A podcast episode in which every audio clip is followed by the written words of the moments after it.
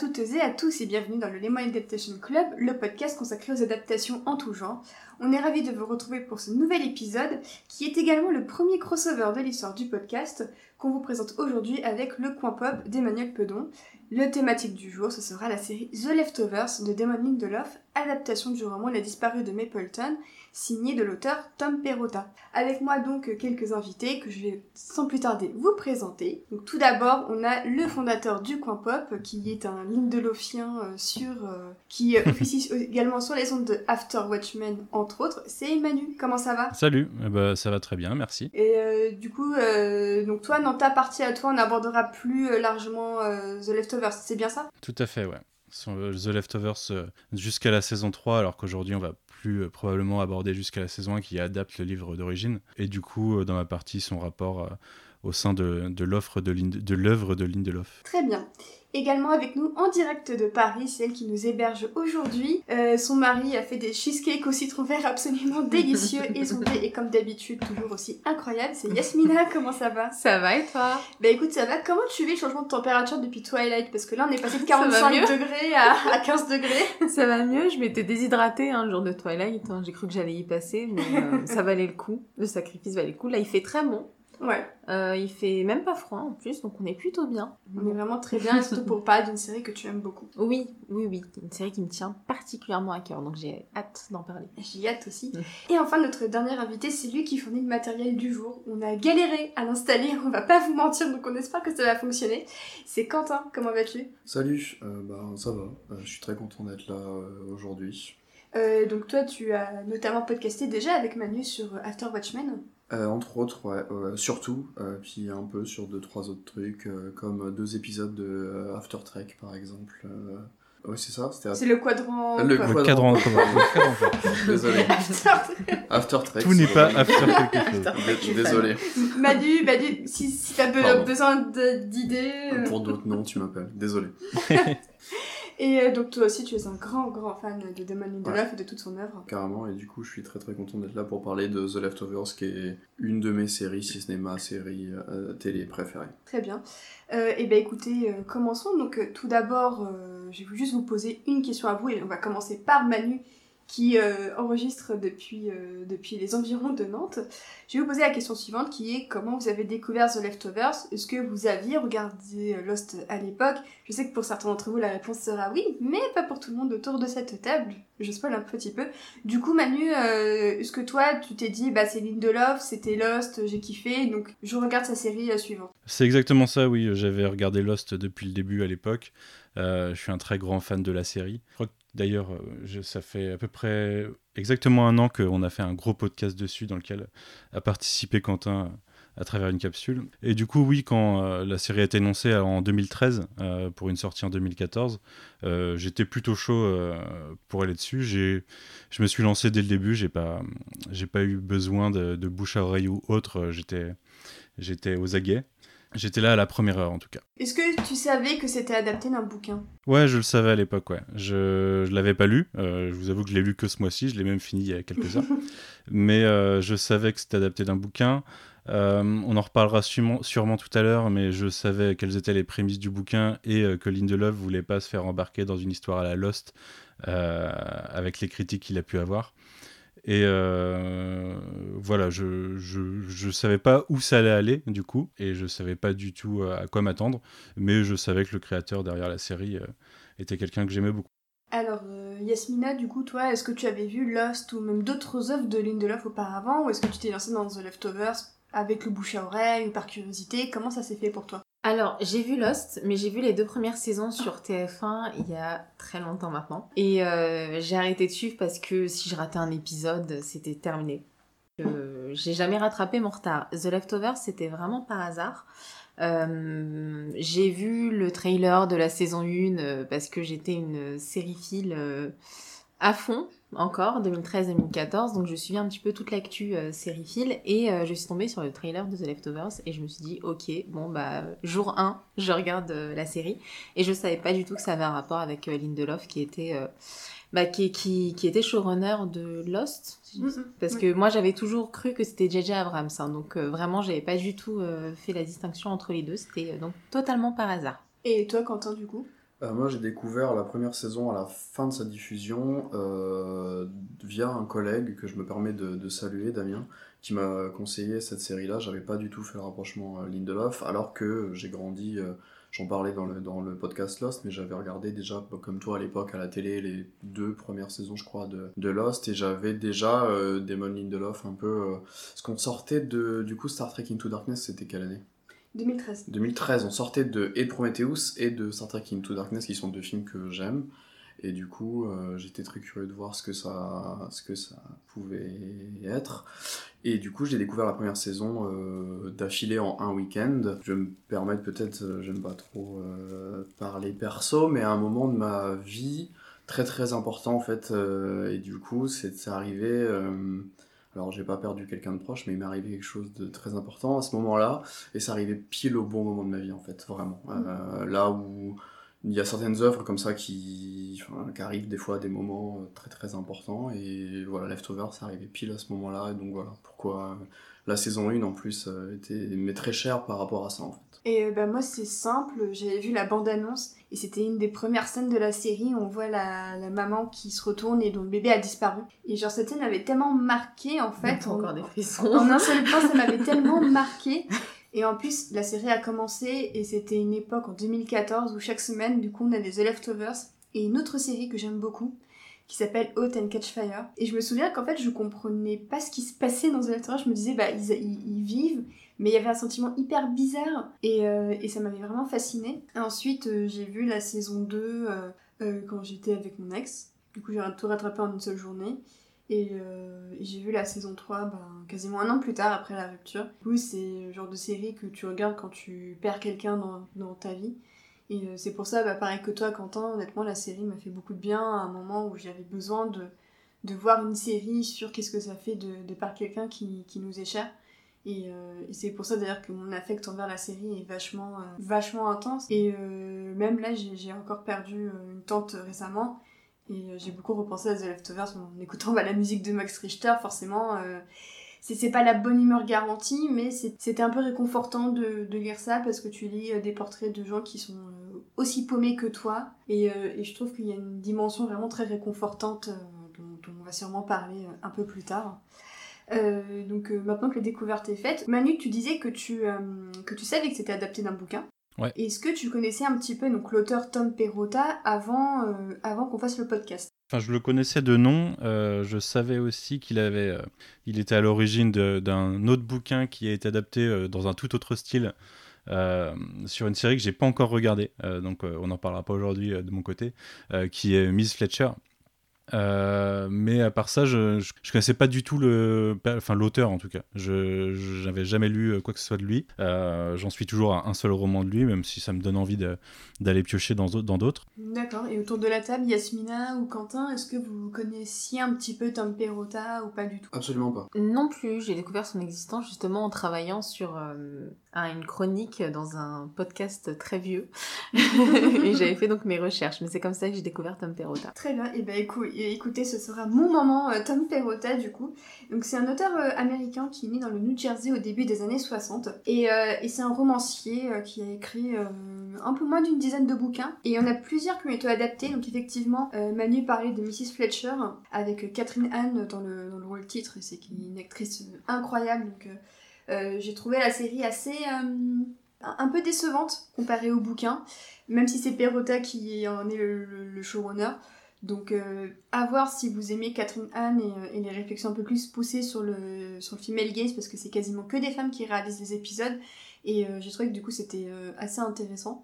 Et en plus on a un personnage de femme trans qui est joué par une femme trans, et on sent que là- là-dessus ils étaient vraiment très très respectueux de ce qu'ils allaient dire. Et euh, je, je trouve qu'elle a une valeur peut-être plus euh, sociologique que, que sérielle en elle-même. Euh, je pense que Quentin, t'es d'accord un peu avec ça? Entièrement, voilà. Je trouve que tu as tout résumé. C'est que le, tout le point de vue femme, féminisme, le personnage transsexuel et tout ça, c'est vraiment super bien foutu.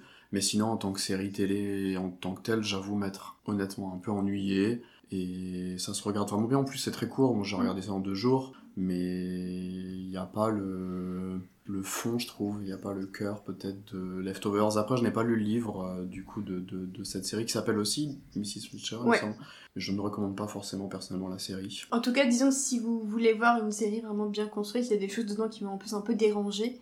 Mais ça, j'ai l'impression que c'est quelque chose d'assez propre à Perrotta, avec euh, notamment bah, dans, dans, le, dans le roman, on a, euh, on a Kevin qui est assez attiré par, euh, par la colocataire de, sa fille. Mhm. Et euh, dans Mrs. Fletcher, on a bah, Mrs. Fletcher qui est euh, attirée par euh, un, garçon de la classe euh, de son fils, que son fils euh, arrêtait pas de- d'emmerder. Et Du coup, forcément, il y a des parallèles qui se créent dans son œuvre, mais c'est vrai que c'est pas vraiment ma dimension préférée de ce que de ce qu'écrit euh, Perrotta. Donc euh, ça reste quand même à voir, il y a des choses intéressantes, mais alors moi si je devais vous conseiller un autre roman plutôt de une autre adaptation de, de Tom Perrotta, ce serait plutôt Les Enfants de cœur. Donc le titre du film c'est The Little Children, donc c'est le titre américain, et donc c'est Kate Winslet en Madame Bovary euh, contemporaine aux États-Unis, une femme au foyer qui s'emmerde un peu et euh, qui tombe sur son nouveau voisin incarné par Patrick Wilson. Et parce que c'est Patrick Wilson et que voilà c'est un peu euh, un peu daron ici en tout cas dans, mon petit cœur. Et bah du coup elle entame une liaison avec Patrick Wilson qui est également marié et dans l'entourage on a également on a également une petite réunion de Watchmen puisqu'on a Jackie Earl Haley qui joue euh, qui joue un personnage assez trouble et euh, dont, on- dont il aurait peut-être des, des penchants pédophiles. Et donc il y a toute une ambiguïté tout au long de l'histoire sur est-ce qu'il va vraiment faire du mal, est-ce que c'est même lui qui va faire du mal. Et euh, alors la- l'adaptation est pas la meilleure adaptation qui soit d'un roman de Tom Perrotta, mais euh, j'ai trouvé ça assez intéressant. Donc euh, est-ce que vous aviez peut-être vu ce film? Non, j'avoue avoir euh, pas ne pas avoir vu ce film. Par contre, euh, j'ai vu que c'était un film qui avait gagné un Oscar pour le cette année-là pour l'Oscar du meilleur euh, scénario adapté en fait. Mais je n'ai pas regardé non. Pas vu. Et Manu Non, non plus. Et euh, si- sinon, euh, encore un autre roman de Tom Perrotta qui a été adapté, parce que décidément le monsieur, euh, son œuvre était assez prolifique. Euh, c'est euh, son roman qui s'appelle Élection, et qui a été adapté par Alexander Payne euh, dans les années euh, 90, me En semble-t-il. 97, ouais. Voilà, 97, avec Reese Witherspoon. Et euh, c'est une chronique assez cruelle dans un lycée, euh, avec une histoire autour des, des reines de lycée, des rois de lycée, donc vraiment le, le, le rite américain euh, par excellence. Euh, et j'ai pas, j'ai pas lu ni vu celui-là, mais il a été également euh, nommé euh, aux Oscars et il a valu une nomination aux Golden Globes pour euh, Reese Witherspoon, donc euh, ça devait être plutôt pas mal. Euh, bon après voilà, Alexander Payne c'est un habitué des cérémonies de récompense, donc euh, bon, je me fais pas trop de soucis sur la qualité euh, de ce film-là en tout cas. Et du coup, on peut déjà euh, remarquer peut-être là avec les 4-5 œuvres que que- qu'on a citées que c'est quelqu'un qui... alors moi, je m'y connais absolument pas en littérature. Les seuls livres que, que j'ai lus de ma vie, c'est des livres qui sont justement des adaptations de films ou séries que j'aime en fait. Mais en fait, on peut déjà remarquer que en fait, c'est quelqu'un qui aime la, la vie euh, simple des gens en fait. J'ai l'impression. Euh, déjà, il n'y a jamais de, de, de, de choses fantaisistes, mis à part là le plot de base de, de, de Disparu de Mapleton. Mais sinon, c'est le commun des gens en fait. J'ai vraiment l'impression que c'est ce qui, ce, leur, ce qui leur tire. Tout à fait. Et, euh, d'ailleurs, mon, roman préféré de, Tom Perrotta, un chouïa devant Les Disparus de Mapleton, qui est un solide euh, deuxième, c'est euh, le, livre Professeur d'abstinence, où en fait on suit une, prof dans un, dans un petit lycée, dans une bourgade, donc vraiment ce que le, le style Perrotta habituel dans des petites villes et tout ça, qui fait une sorte de cours d'éducation sexuelle à des lycéens. Et le, la, phrase qu'elle dit, c'est Parfois les femmes prennent du plaisir à sucer les hommes ». Et autour de cette phrase, il y a un scandale qui se crée autour d'elle, au point que des associations catholiques s'en mêlent, que euh, une jeune fille euh, extrêmement chaste, euh, avec sa, bague de pureté au doigt et sa ceinture de, chasteté, se pointe au lycée pour donner des cours d'éducation sexuelle aux lycéens. Et donc c'est vraiment, c'est pareil, c'est du slice of life, un peu comme The Leftovers. Et on suit cette fois bah, tout l'itinéraire un peu hypocrite de on enseigne bien l'éducation sexuelle, mais derrière, on n'en pense pas moins, on n'en a pas moins une vie sexuelle un petit peu euh, débridée, on trompe à droite à gauche et tout ça. Et euh, vraiment, s'il y a un bouquin de Perrotta que je souhaiterais voir adapté, ce serait vraiment celui-là. Et, euh, j'aurais trop vu Carrie Coon dans le rôle de cette prof divorcée en plus. euh, un peu, en fait, c'est vraiment euh, Nora Durst, mais en prof, euh, en prof de sex, euh, sex education, quoi. J'espère que ça se fera un jour, euh, parce que Perrotta a l'air de, le cartonner. Enfin, HBO lui donne sa série et tout ça. Mais vraiment, si vous deviez lire un seul bouquin de lui, à l'exception de Disparu de Mapleton, pour moi, c'est vraiment professeur d'abstinence. Et je crois qu'il est disponible en France. Moi, je l'ai lu en français. Donc, euh, il est trouvable en bibliothèque. Mais euh, c'est vraiment, c'est vraiment mon préféré. Euh, Manu, est-ce que tu voulais rajouter quelque chose, peut-être? Non, non, pas spécialement. Bah, ayant pas lu, ayant rien lu d'autre que Les Disparus de Mapleton, j'aurais pas grand chose à rajouter sur l'auteur, si ce n'est que j'ai vraiment apprécié son, son style d'écriture à travers ce roman. Euh, si je, je, sais que tu m'as bien vendu il y a pas longtemps, euh, professeur d'abstinence, donc je pense que je vais me l'acheter. Mais euh, on en reparlera sûrement plus tard du coup. Yes. bah, du coup, ouais, justement, le, style de, de, c'est aussi quelque chose que vous avez plu dans, qui vous a plu dans le roman? Oui, beaucoup. Déjà, j'ai trouvé la lecture très fluide très facile, très agréable. J'ai été vraiment surprise de la vitesse à laquelle j'ai pu lire le bouquin en fait. J'aime beaucoup le ton, c'est vrai que c'est surprenant parce que par rapport à The Leftovers, enfin la série du moins, c'est très terre à terre. Euh, mais ça arrive à nous captiver, l'écriture des personnages est formidable. Euh, on arrive à se reconnaître là-dedans, on arrive à se reconnaître dans leur douleur, dans leur, dans leur parcours. Et euh, ouais, j'ai énormément apprécié ma lecture et je pense que je vais lire les autres euh, livres de Perrotta très très vite. Et Quentin? Ah Ouais, pareil, j'ai vraiment beaucoup aimé le, le, style d'écriture. Et moi, j'aime beaucoup quand il y a beaucoup de personnages différents. Et en fait, là, j'ai aimé le découpage, le chapitrage et la façon dont on passe d'un perso à l'autre. Et euh, il y a même des, des, passages que j'ai vraiment beaucoup vraiment appréciés, dans lesquels euh, on passe euh, vraiment d'un paragraphe à l'autre, à un personnage puis l'autre, à tel point qu'il y a des moments où ça, ça, ils se recroisent et on les retrouve à des moments comme ça précis. Je pense par exemple au chapitre sur le, le lendemain de, de, de, la soirée de Noël, où on suit d'un côté Kevin et d'un autre côté au début du chapitre Laurie et Meg, pour qu'en fait à la fin du chapitre, donc avec un paragraphe chacun, et pour qu'à la fin du chapitre, ils se retrouvent euh, tous les trois dans la même pièce. Et euh, j'ai trouvé que le découpage était de base très Lindelofien, avec tous les centrix qu'on voyait déjà dans Lost. Et en fait, quand j'ai lu le, roman, je me suis dit, je comprends qu'en matière de structure, Lindelof, euh, en fait, il n'a pas eu grand-chose à changer par rapport à la série. C'est-à-dire que tout est là, c'est chaque en grande partie, il y a des exceptions, comme tu le disais, Quentin, sur les personnages qui sont scindés selon les paragraphes et qui se retrouvent à la fin des chapitres. Mais euh, la plupart du temps, c'est un chapitre, un personnage. Et c'est une narration au final assez, euh, assez télévisuelle. Oui, bah, je suis assez d'accord avec vous. Euh, sur le chapitrage, en fait, je trouve que le livre évolue au fur et à mesure. Il commence avec euh, ce format de un chapitre, un personnage pour euh, aller nous parler de chaque, euh, chaque membre de la famille. Et au fur et à mesure, il commence à s'entremêler et créer quelque chose d'organique, ce qui fonctionne aussi avec la série, en fait, de la même façon. moi, ce que j'ai beaucoup aimé, alors je rebondirai sur ce que Quentin a dit sur la, et, Yasmia sur la fluidité de lecture et sur la façon dont s'enchaînent les différents chapitres. Moi, au sein même des chapitres, je trouve qu'il a une, euh, facilité à venir euh, passer d'une scène du présent à un souvenir passé, ce qui nous a amené là dans l'intrigue. Euh, et à, voilà, à nous présenter une situation et à construire autour de ça tout ce, qui, tout ce que pense le personnage et tout ce, tout ce qui l'a amené, amené dans cette situation. Je, je trouve que ça, ça marche très bien. L'écriture est, est assez, euh, assez clair, en fait, assez simple. Il y a même un moment euh, dans le dernier tiers du livre où euh, il se moque justement d'autres d'autres styles d'écriture en, en, nous disant que, en, nous lâchant une, voilà, une, des structures assez lourdes pour décrire des trucs. Et ouais, moi, c'est quelque chose que, que j'apprécie beaucoup parce que j'ai. C'est pas que j'apprécie pas de lire, mais j'ai vraiment pas beaucoup de temps de, pour lire des romans, me concentrant beaucoup sur beaucoup de séries, de comics ou de films.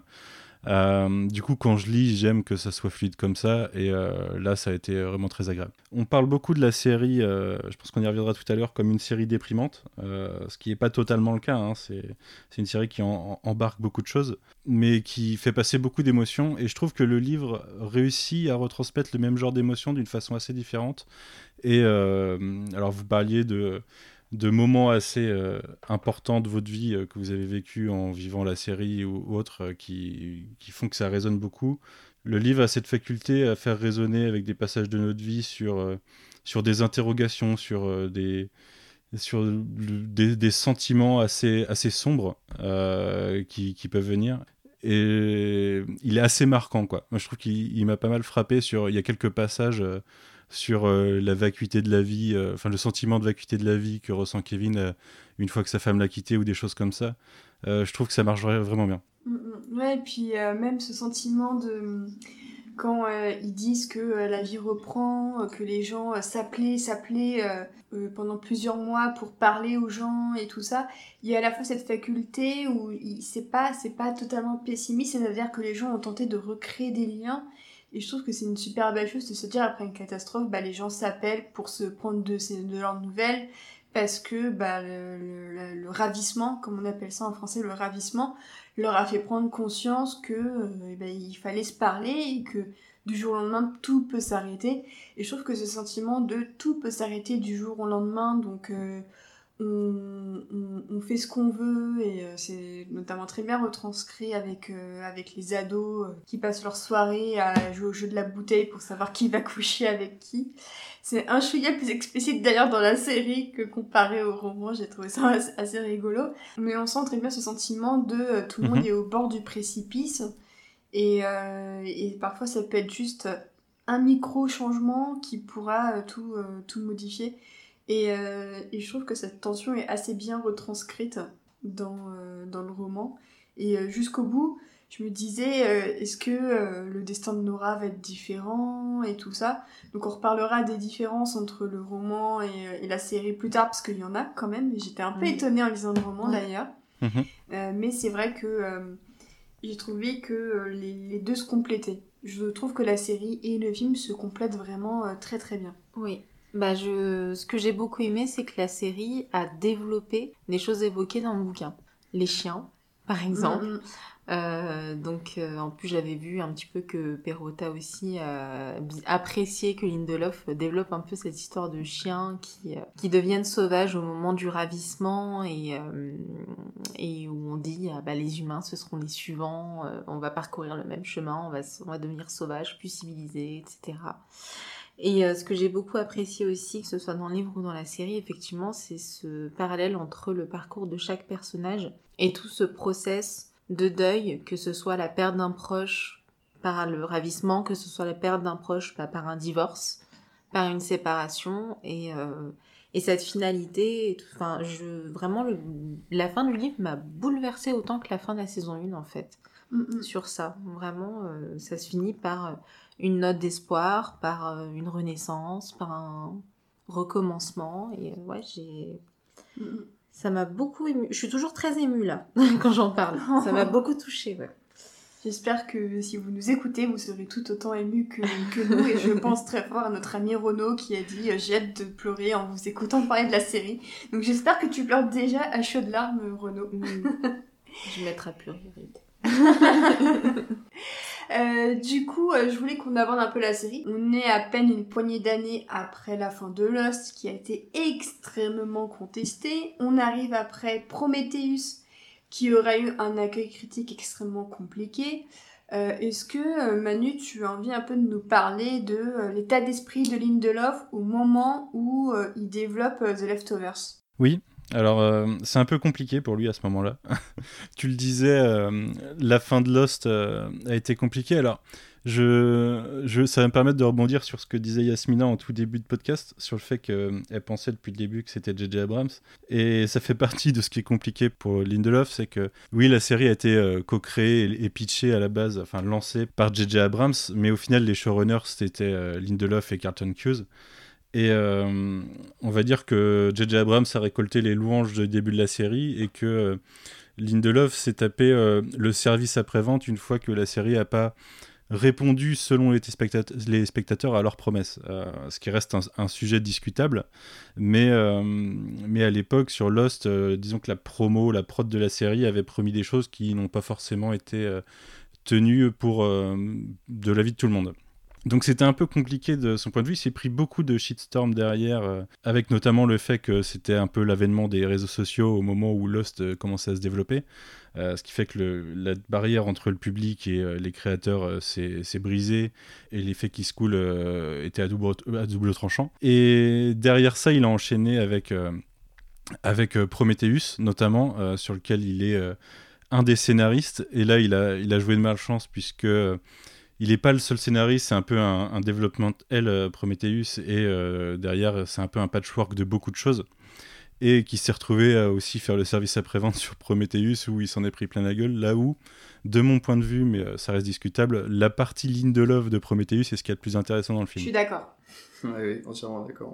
Et c'est pour ça qu'après, euh, peu de temps après, il s'est lancé sur, euh, sur cette adaptation de The Leftovers en 2013. Prometheus, ça doit être 2012. Et dès le début, euh, il est parti en, annonçant que euh, voulait pas euh, que les gens euh, prennent la chose comme euh, ils avaient pris Lost et que euh, la réponse au mystère principal, euh, qui est pourquoi les gens ont disparu, n'était pas du tout le propos de la série et ne serait pas répondu au sein de la série. Ce qui lui permettait du coup de se dédouaner par avance de, des, des attentes du spectateur. Puisque ça de- la, construction des attentes téléspectateurs est, euh, est quelque chose d'important si on veut ménager leurs attentes au final. Donc voilà, euh, ça a été un, chemin un peu tortueux. Je pense qu'il s'en est bien relevé depuis. Euh, il, a, eu un, accueil euh, critique assez favorable avec The Leftovers. Et derrière, HBO y a fait confiance pour Watchmen. Donc je pense que il s'en est bien tiré de ça. Mais, ouais, le post-Lost a été un peu compliqué. Bah, moi, ça me fait penser à un documentaire d'Olivier Joyard qui s'appelait Fin de série, où en fait, ils interrogeaient, il interrogeait plein de showrunners sur euh, la fin de la série, comment tu l'as construit, euh, comment s'est passée la réception. Et honnêtement, l'invité le plus intéressant du documentaire, c'était Damon Lindelof, qui expliquait bah, toute la shitstorm, comme tu le disais, Manu, qui s'était prise sur euh, Twitter. C'était d'une violence, mais inouïe. Enfin, c'était hallucinant. Et je me souviens, tu, tu sentais quand même la, douleur de Lindelof dans le docu. Tu sentais que euh, il y avait quelque chose de cassé pour lui, en fait, au niveau des, des, réactions. Et en plus, le, docu se termine sur lui. Donc en fait, c'est vraiment sa dernière intervention ensuite générique. Et son dernière intervention est bouleversante parce qu'il parle de son, de son rapport à son père. Et en disant que voilà, ça avait nourri aussi la fin de Lost, que ça a nourri tout Lost, hein, le rapport entre Jack euh, et son père, même globalement tous les pères de Lost, euh, il y, a- quelque chose de super intéressant. Pour moi, c'est ce qui est le plus intéressant euh, dans, dans la série d'ailleurs. Mais euh, tu, sentais qu'il était très déçu aussi que les gens ne comprennent pas forcément ce qu'il voulait faire avec, euh, avec la figure paternelle. Donc je sais pas si ce documentaire est encore disponible, peut-être sur Dailymotion ou sur YouTube. J'avais vraiment beaucoup de sympathie pour lui, j'avais limite envie de lui faire un câlin en disant mec, ça va aller, t'as Lost T'as t'as The, Leftover- The Leftovers qui arrive. Mais, euh, mais c'est vrai que la, la- la manière dont les gens ont harcelé Lindelof sur les réseaux sociaux, c'était une cruauté. Ouais, je me souviens de la violence sur les réseaux sociaux sans avoir ouais. vu de finale. C'était horrible. Euh, Manu, tu voulais réagir Oui, c'est c'est pas, euh, par rapport à la problématique euh, père-fils de Lost, qui est une partie importante. C'est exactement ce que je mentionnais quand je disais que c'était la partie la plus intéressante de Prometheus, c'est que Prometheus tourne beaucoup euh, sur plusieurs personnages et plusieurs niveaux autour de la problématique du créateur-créature et de la relation conflictuelle entre les deux. Euh, c'est euh, c'est tout ce qui fait la tragédie de Prometheus au final. Et, euh, et c'est ce qui marche vraiment dans le film. Euh, alors qu'à côté, euh, ça part en, catastrophe hollywoodienne euh, de mon point de vue, même euh, si je sais que Quentin aime beaucoup ce film. Et c'est une thématique que- qu'il a même repris du coup dans The Leftovers, alors que c'est pas forcément. euh, Enfin, ça l'est au niveau relation euh, père-fils entre Kevin et ses enfants, mais ça l'est pas. euh, la relation avec son père euh, qu'on retrouve dans la série n'est pas du tout euh, présente dans le film, dans le livre à la base. Euh, c'est quelque chose qu'il a cherché à répéter et qui fonctionne encore très bien dans la série. D'ailleurs, euh, fun fact sur, euh, excuse-moi, il a quitté Twitter je- un 14 le 14 octobre en fait de 2013 Oh là là pour euh, en fait en même temps que du coup ils ont annoncé euh, le projet euh, l'adaptation The Leftovers. le voilà. coquin. Euh, bah, du coup, je vous propose qu'on passe euh, à, la, à la série. Nous, on voulait vraiment se concentrer sur la partie adaptée euh, du bouquin de Tom Perrotta. Et euh, ainsi que mes invités l'ont constaté, euh, et vous peut-être si vous avez lu le bouquin, c'est que la fin de la saison 1, c'est littéralement la dernière scène du bouquin. Donc vraiment de ce niveau-là, euh, je trouve que le niveau d'adaptation est assez, assez remarquable. Et est-ce que au fond, The Leftovers aurait pas pu tenir en une seule saison? Question controversée, mais je la pose quand même. Manu, si tu veux commencer. Euh, c'est compliqué. J'aime beaucoup le fait qu'il y en ait trois, et en même temps, ça m'aurait pas dérangé qu'il y en ait qu'une, et ça m'aurait pas dérangé qu'il y en ait deux, parce que euh, ils ont eu l'intelligence de construire des saisons qui arrivaient à se à, se, à être bouclés au niveau de leur intrigue et du développement de leurs personnages. Et à chaque fois, ils arrivaient à reconstruire par-dessus ça pour les saisons d'après. Alors, ça aurait été difficile d'aller au-delà d'une saison 3. Mais euh, je vraiment, je, même si ma saison préférée c'est la 2, on en reparlera la, semaine prochaine, enfin dans quelques heures pour les, les auditeurs. Euh, c'est euh, la saison 1 déjà se tient très bien. Moi, j'en ai pas parlé tout à l'heure, mais à l'époque, j'étais un peu sceptique sur les premiers épisodes, sur les 3-4 premiers. J'avais peur que Lindelof essaye de refaire un Lost sans en avoir toute la, toute la, toute la magie. Et dès l'épisode 5, euh, j'ai pris une grosse claque. Et, et derrière, euh, derrière, on voit le, le génie des auteurs, puisqu'il n'est pas tout seul. Hein. Alors déjà, Lindelof euh, coécrit la plupart des, des épisodes, et Tom Perrotta en, écrit, en coécrit une, une, grosse partie. Mais ils ont aussi pas mal d'autres auteurs et, et des réalisateurs en tout genre. je trouve qu'ils ont, ils ont vraiment un bon groupe d'écriture qui a réussi à comme le disait Yasmina tout à l'heure, à bien développer euh, ce, que, ce qui était euh, pas forcément totalement développé dans le livre. Et, euh, et voilà, ça marche de façon autocontenue, de façon très efficace. Je suis assez d'accord avec Manu, en fait. La saison 1 aurait pu se suffire à elle-même, même si ça aurait été quand même très dommage qu'il n'y ait pas eu cette formidable saison 2. Après, bah, moi comme vous, hein, la saison 1, quand je l'ai vue, euh, j'ai perdu quelqu'un très récemment à ce moment-là. Donc c'est vrai que la saison 1 m'a touchée en plein cœur. J'ai vraiment euh, compris exactement le parcours un petit peu des personnages, leurs euh, sentiments, ce genre de choses. Et j'ai trouvé que c'était extrêmement bien retranscrit dans la série. C'est vraiment ce qui m'a plu, en fait, avant toute autre chose. Et puis après, au fur et à mesure, ce qui m'a plu, c'est euh, c'est déjà ce casting qui est... Qui On n'a pas encore parlé du casting, hein, mais le casting qui est absolument... Ça va euh, venir. Parfait. et nous en reparlerons. Oui. Euh, les, voilà, le, le, les chapitres, un épisode bah, justement qui est dédié à un personnage en particulier pour en plus, encore plus apprendre à le connaître parce qu'on l'a pas vu de la même manière dans l'épisode précédent quand c'était encore un personnage secondaire.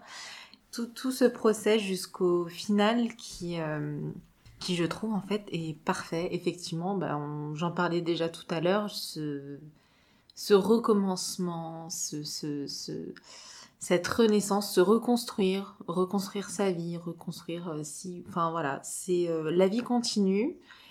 Et c'est un final qui m'a énormément plu euh, par rapport à ça. Donc oui, ça se suffisait en lui-même, mais les trois saisons sont quand même... on en reparlera de toute façon avec Manu dans quelques heures, c'est ça Oui, Manu. Oui, je, je, voulais faire un petit erratum. C'est pas l'épisode 5, c'est l'épisode 3 qui m'avait convaincu sur la saison 1. Euh, puisque c'est l'épisode 3 sur 10. Mais euh, après, euh, voilà, après, ça s'enchaîne de façon assez exceptionnelle de toute façon. Bah, sur le fait d'avoir trois saisons, oui, je suis entièrement d'accord avec vous. La une se suffisait à elle seule. Euh, là où par contre je trouve qu'à la fin de la 2 j'avais vraiment envie de voir la troisième et dernière. Euh, et du coup j'ai vu que euh, en fait je pense que le deal de base pour Lindelof c'était déjà, enfin en tout cas ils avaient déjà en tête dès les premières discussions avec sa rencontre avec Perrotta sur le fait d'en avoir trois ou quatre à l'époque. Et en fait, Lindelof est allé voir, ça je crois que c'était précisé dans le, dans le livre Les résonances de The Leftovers de Feur d'édition, en fait, il a ramené son, son ancien collègue euh, Michael Ellenberg, de, avec qui il avait bossé sur Prometheus, qui devait être crédité, il me semble, en tant que producteur, qui était devenu entre-temps, euh, alors le titre, j'ai noté, euh, c'est Executing Vice President Programming chez HBO, qui était à l'époque le, le, le, un des, une des personnes qui gérait la programmation des, des, des, séries et qui, qui leur a permis de lancer The Leftovers mais je pense vraiment que le pari pour euh, Lindelof, l'idée de base c'était quand même de, pouvoir étendre euh, au-delà de, du bouquin parce qu'eux avaient en tête que la saison 1 ce serait le livre, mais qu'il y aurait d'autres choses à faire après. Mm. Et apparemment, dans mon interview, j'ai vu que Perrotta, lui, était assez euh, ouvert sur l'idée de pouvoir continuer à créer autour de ce monde-là, en fait, sans, sans écrire d'autres livres, mais via du coup une saison 2, 3 et du peut-être même 4 à l'époque. Euh, bah écoutez, on va passer au casting aussi, puisque c'est c'est une des composantes les plus, euh, les plus importantes. Dans le rôle de Kevin, on a euh, Justin Theroux, qui à l'époque, je me souviens, avait fait grand bruit parce que son jogging était extrêmement moulant. et je suis désolée de, de, de, vous rappeler ça si vous, si vous aviez oublié ça, mais il y avait eu tout un, il y avait eu plein de tweets sur le bulge de Justin Theroux. Euh, à part ça, il faut reconnaître qu'il est quand même très bon dans, ce rôle. C'est, le rôle de sa vie. Je, le, connaissais de, projets euh, soit plus humoristiques, soit plus actionneurs, on va dire. Et, euh, du coup, j'ai découvert un, tout autre Justin Theroux en regardant la série. Et oui, euh, c'est un, c'est un acteur de malade dans la série. Il, fait passer des, émotions à travers ses yeux, euh, ses yeux brillants de, larmes euh, qui sont assez exceptionnels. On parlait de la fin, de la fin de la saison 1 qui est la même que la même que la fin du livre, mais euh, à une exception près au final, le contexte. Mais la fin de la saison 2, toute la saison 2, euh, il, est, euh, habité par le rôle. Moi, j'avais le souvenir de lui comme euh, le mec ayant commis Iron Man 2. Et euh, du coup, ouais, de l'avoir découvert en tant qu'acteur, oui, j'ai été euh, très agréablement surprise. Et oui, très touchée par euh, son regard de coquard triste tout au long de la saison 1, alors qu'il en fait des conneries. Hein. Et pourtant, on, on, on a du mal à lui en hein. vouloir. Mais c'est ça qui est fou, on a du mal à lui en vouloir, alors que bah, c'est pas quelqu'un de parfait et tous les personnages ne sont pas parfaits, mais on arrive ouais, voilà. à les comprendre, bizarrement. Mmh. Ouais, moi je me souviens, je connaissais Justin Theroux parce que c'est lui qui a écrit Tonnerre sur les tropiques. C'est vrai, c'était trop voilà. bien ça. Voilà. Ouais, ouais, ouais. On est là et c'est lui qui jouait un Irlandais dans Charlie's Angels 2. Euh... Et voilà, je renvoie tous nos auditeurs qui ont, qui, qui ont écouté Charlie's Angels, et bah, notre épisode dessus, et bah c'était lui. C'était lui Ah bah du coup j'ai déjà vu voilà. dans un truc. Voilà, ouais, je pense que beaucoup l'ont déjà vu. En fait, il a beaucoup fait de petits rôles. Enfin, The Leftovers, c'était un de ses premiers grands rôles. Il en a pas forcément retrouvé depuis, d'ailleurs. Mais c'est vrai qu'il a aussi commis quelques exactions en tant que scénariste. Mais c'est vrai que Tonnerre sur les tropiques, c'est tellement un film incroyable que euh, mmh. rien que pour ça, j'ai juste envie de lui dire, euh, ouais, ok. T'es un mec bien. Et euh, Quentin, ouais, Justin Theroux, on est, on est fan. Euh, carrément, euh, ouais, ouais, euh, le meilleur Kevin, c'est le Kevin Barbu. oui, je suis d'accord. mais dommage, je ne sais pas du tout pourquoi. Par contre, depuis The Leftovers, on l'a très très peu revu. La dernière fois que je l'ai vu, plutôt entendu, c'était dans le premier film Disney+. La Belle et le Clochard. La Belle et le Clochard, merci. bah franchement, ça va, il a des yeux de cocker, donc il joue un... il joue, il joue un chien, tu vois. Euh, du coup, en face de lui, on a euh, Kerry Coon, euh, donc qui a vécu une année incroyable en 2014, puisque à la fois elle se lançait dans The Leftovers, mais surtout le grand public la découvrait dans Gone Girl, où elle jouait la sœur jumelle de, de, Nick Dunn. Et c'est vrai que ça a été en, en, six mois, ça a été une explosion de carrière assez incroyable.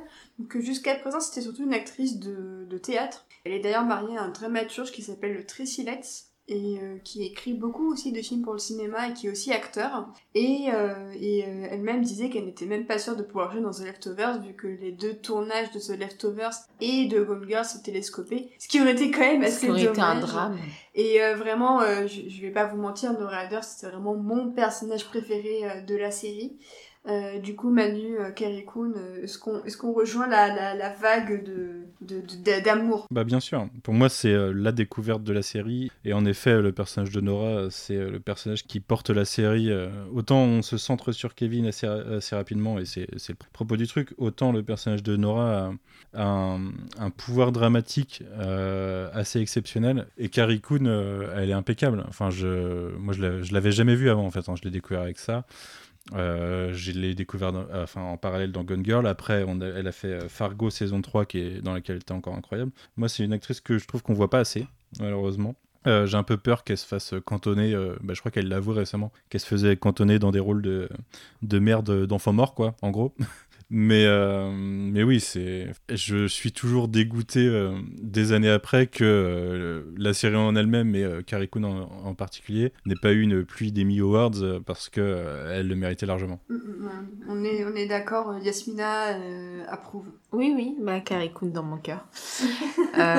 pareil, découverte totale. Je ne la connaissais pas. Elle m'a touchée en plein cœur. J'ai trouvé vraiment qu'elle a hum, réussi à incarner le personnage d'une autre manière et euh, c'est tout à son honneur. Elle est très très bonne dedans. Et pareil, hein, Emmy Awards, euh, chaque année j'attendais The Leftovers et chaque année été déçue. Donc euh, c'est pas juste, c'est pas, c'est pas cool. Ouais, Quentin? Ouais, pareil, euh, j'adore, hein, forcément. Euh, J'avais lu, euh, pareil, peut-être bien le livre de Fleur d'édition, qu'elle s'était inspirée, l'actrice s'était inspirée de d'un l'autobiographie d'une euh, d'une dame qui avait perdu toute sa famille, son mari et ses enfants dans le tsunami de, de 2004. Oui.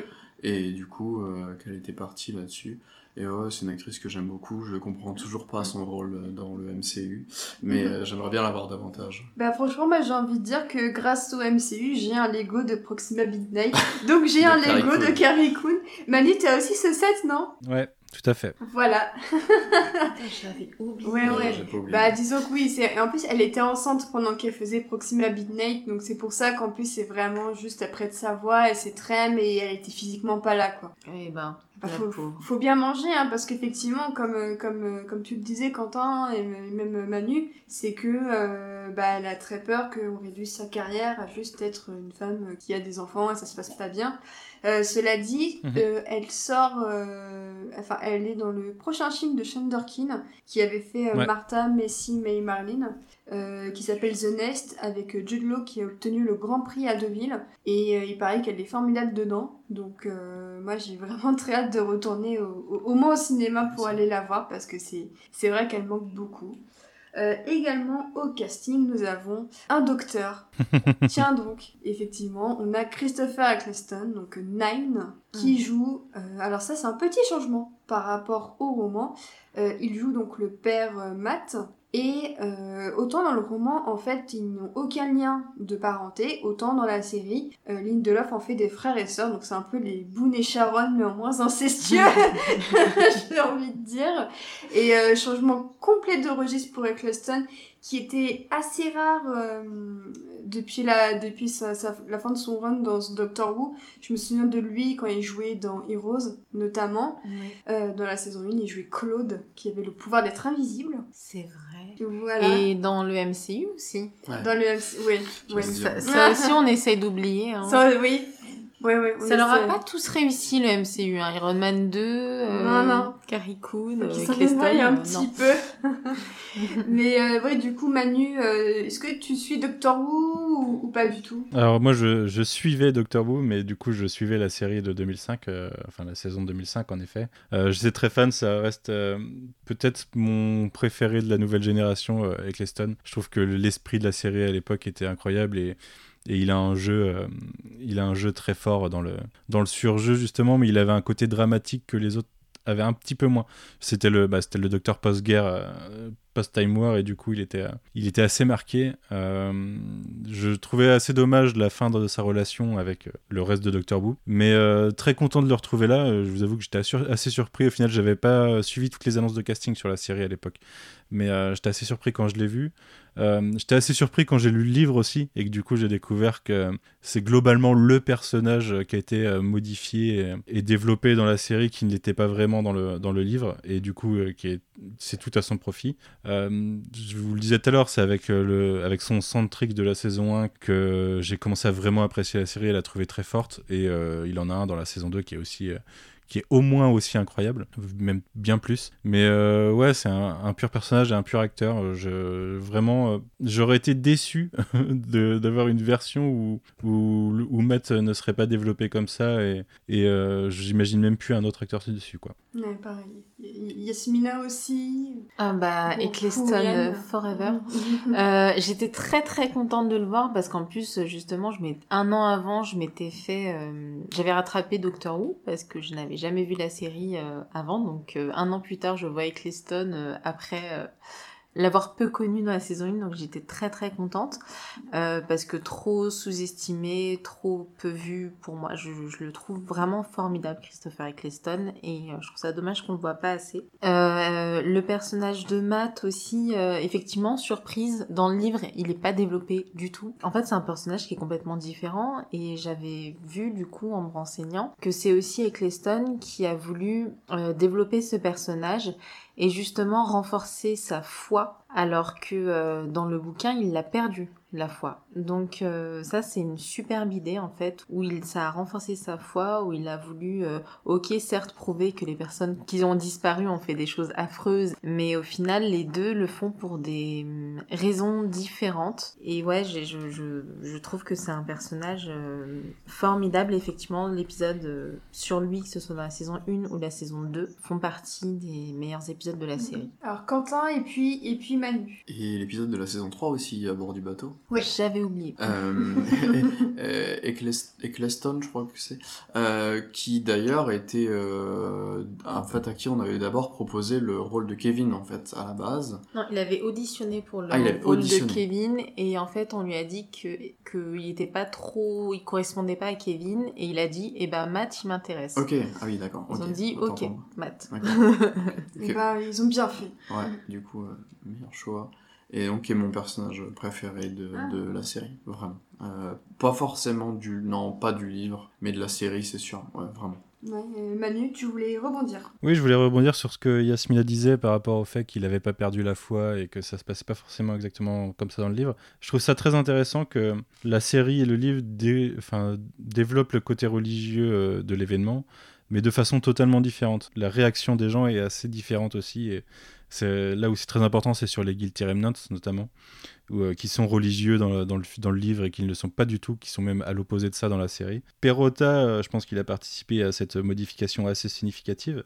Et je trouve que c'est assez intéressant euh, la, façon, la façon dont il l'a fait pour passer des mêmes idées mais de façon totalement différente. Autre personnage assez modifié aussi, c'est Mhm. celui de Meg. Et ça, j'avoue, c'est peut-être le choix de casting qui m'a le plus étonné. Je me suis dit, mais ressort d'où, Liv Tyler? Euh, C'est super bizarre. Et euh, j'avoue qu'en fait, à la base, j'avais du mal. Euh, mais en lisant le roman, j'ai réappris à, la connaître. Le personnage de Meg en, saison 1, euh, il est un, peu sous-exploité, justement par rapport à ce qui est fait dans le roman, mais parce que, euh, bah, parce qu'on en reparlera sûrement, mais la, façon dont il est utilisé est totalement modifiée, et les, les Guilty Remnants sont assez modifiés euh, sur ce sujet. Il se développe pas mal en saison 2 après, donc ça on en reparlera tout à l'heure, mais enfin la semaine prochaine ou comme vous voulez d'un point de vue temporel. Euh, mais ouais, après Liv Tyler, j'ai eu le même euh, réflexe que toi. Elle revient d'où Liv Tyler déjà? Mais euh, je suis assez, je suis assez fasciné par sa façon d'interpréter le personnage, particulièrement à partir de la saison 2 où elle devient un, peu plus rebelle avec les concepts. Glaçante Glaçante, ouais. Euh, glaçante, mais même euh, plus, plus rebelle dans, dans l'esprit vis-à-vis du groupe. Euh, S'il l'avait adapté euh, telle qu'elle telle qu'elle est dans le roman euh, direct dans la, dans la série, euh, je sais pas si Liv Tyler a été le meilleur choix. Mais je trouve que ça colle vachement avec ce qu'ils en font plus tard. Ouais, ouais, entièrement d'accord avec ça. Euh, Je suis pas un grand fan de, de, de, de l'actrice forcément. Mais euh, j'avais un peu de mal avec, pour moi, euh, les trucs que j'ai le moins aimé de la première saison. On nous prend un peu trop peut-être par la main euh, sur le départ de euh, comment elle, elle se fait approcher par les Guilty Remnants, le mariage. J'aime pas trop son mari, bon qu'on voit peu, mais je trouvais ça un peu dommage la façon dont on a besoin d'elle pour nous montrer un peu comment fonctionnent les Guilty Remnants. Il n'y a peut-être pas besoin de ça. Et puis au final, c'est pas tant développé que ça non plus, je trouve, avec Laurie finalement après. Alors que dans le livre, c'est en fait euh, la chose que j'ai le plus appréciée dans le livre, moi personnellement, c'est les, Guilty Remnants en fait. Et euh, bah, d'ailleurs, pour passer à une autre Guilty Remnant, on va passer à Laurie, qui est jouée par Amy Brennan. Et, euh, pareil, donc personnage que j'aime beaucoup aussi dans la série.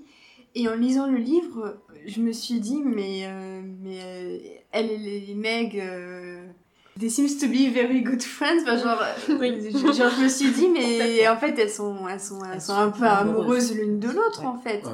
Et ça, à la limite, c'est un des rares points négatifs, c'est de pas avoir gardé cette romance. Surtout que mm, Liv Tyler, elle a déjà la quarantaine, et Amy Brennan aussi, et du coup, je pense que ça serait limite mieux passé, et je trouve ça limite dommage que euh, qu'il y ait eu ce changement. Euh, Manu, t'en penses quoi? Je suis assez d'accord. Euh, je trouve qu'il y a des intrigues de livres qu'aurait mérité d'être développé. Et c'est un peu du pareil, on en reparlera juste après, à mon avis, du côté de Jill. Je trouve que le personnage perd des choses dans la saison 1 par rapport à ce qu'elle est dans le, dans le livre. Mais oui, euh, toute cette intrigue qui se développe. euh, alors, ça se développe plutôt euh, doucement en début de livre, mais dans le dernier tiers, euh, il y a euh, cette relation et du coup, euh, là où. euh, Enfin, le plan des Guilty Remnants, qui n'est du coup pas le même exactement, euh, se, se développe plus et c'était un, en effet assez intéressant. Euh, là, ce qu'on perd en fait dans, le, dans la série, c'est le fait que en ne parlant pas, on fait pas autant passer les, états d'âme euh, des personnages. Et les états d'âme de Laurie, euh, enfin les, pensées de Laurie euh, au sein de la série, enfin au sein du livre, sont assez intéressantes. Sa façon de, sa, façon de, de voir sa progression, de voir son passé et de, comment elle en est arrivée là. Je trouve que dans la série, c'est ouais, probablement ce qui est le moins bien adapté. Parce que euh, ils ont été obligés en plus de changer le personnage, hein, de, de l'élargir, on va dire, euh, ne serait-ce que via sa profession. Elle a même pas de profession en fait, je pense, dans le, dans le livre. Elle est mère de famille, euh, c'est ce qui est dit, mais on ne sait rien de ses activités en gros. Euh, ils ont été obligés de la développer comme ça dans, le, dans, le, dans la série. Mais euh, elle avait des choses intéressantes à dire en fait sur ce statut de mère de famille euh, post-ravissement dans, dans le livre. Au fond, est-ce que c'est pas Patty, du coup, qui Ah, est aussi Patty, euh, énormément développée dans la série? Parce que dans, dans le bouquin, on la voit une ou deux fois, c'est vraiment un personnage limite tertiaire, euh, Mhm. donc qui est joué par Anne O'Dodd, qu'on adore, euh, aussi détestée dans La Servante écarlate, et qui n'est pas Margot Martindale, contrairement aux rumeurs qu'on vous pourrez entendre. Euh, mais du coup, ouais, est-ce qu'au final, c'est euh, c'est pas non plus une raison aussi pour élargir davantage le personnage de Patty et avoir une sorte de hiérarchie beaucoup plus montrée des Guilty Remnants que dans le livre où ça reste quand même assez obscur. Ouais, sûrement, ouais. Mais euh, bah, Patty, si on en parle maintenant, euh, pour Oui. moi, c'est avec Matt euh, le meilleur, euh, le meilleur euh, ajout de la série. C'est que, ce qu'elle développe et euh, sa relation avec Kevin, euh, c'est très fort. Et ça se poursuit en saison 2. Euh, je trouve que bah, l'épisode, c'est quoi l'épisode Kero C'est l'épisode 7, peut-être C'est un grand moment de télévision. Pour moi, le, le, pétage de plomb de Kevin et, le, dialogue qu'il a avec Patty dans la cabane, c'est quelque chose. Que j'étais assez déçu de ne pas retrouver dans le livre au final. Euh, si je dois avoir une déception, ce sera pas Matt de ne pas l'avoir dans le livre parce qu'au final, son, son propos euh, dans le livre est, est cohérent et, il n'a pas besoin d'être développé. Mais, euh, mais le propos de Patty, le, le fait de. Bah, ce qui, qui symbolise la mission des Guilty Remnants de, de faire en sorte que les gens n'oublient pas, est euh, bien plus intéressant là, de ce côté-là dans la série. Et Anne Dodd, euh, elle est incroyable. Et, et même par rapport à Laurie, du coup, parce qu'on avait fait la condition Laurie-Patty, je suis persuadé que le fait d'avoir ajouté dans la série le fait qu'elle soit psy, qui sert Mhm. finalement pas à grand chose, c'était juste pour parler de Patty et pour nous montrer que Patty lui avait déjà dit ça va arriver. Et ça, c'est écrit dans ce sens-là, et pas dans le sens de Patty et pas de Laurie, en fait. Bah, c'est utile dans la saison 2 Patty après. aussi, elle a une histoire. Ouais. Patty Oui. a une histoire qui est assez tragique puisqu'elle a été victime de violences conjugales et tout ça. Et du coup, c'est peut-être un des rares personnages où pour elle, le ravissement aura été euh, une chose positive et bénéfique pour elle. Et euh, ça, peut-être que dans le roman, il n'y a pas assez de, personnes pour lesquelles ça aurait pu être... euh, bon, c'est évidemment horrible, hein, on, perd 2% de la population, hein, on, rappelle un peu le pitch quand même.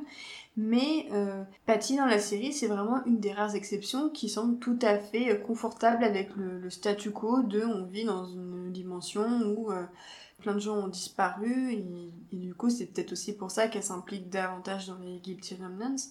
Mais euh, c'est vrai que ça, ça m'avait manqué aussi un peu d'un point de vue un chouïa plus euh, euh, quelqu'un qui avait une vie vraiment nulle et qui en fait après le ravissement bah, se rend compte que ça va mieux et je trouve que Patty est là justement pour combler un peu ce, ce, ce trou, littéralement. Et en ça, ça m'a pas forcément dérangé.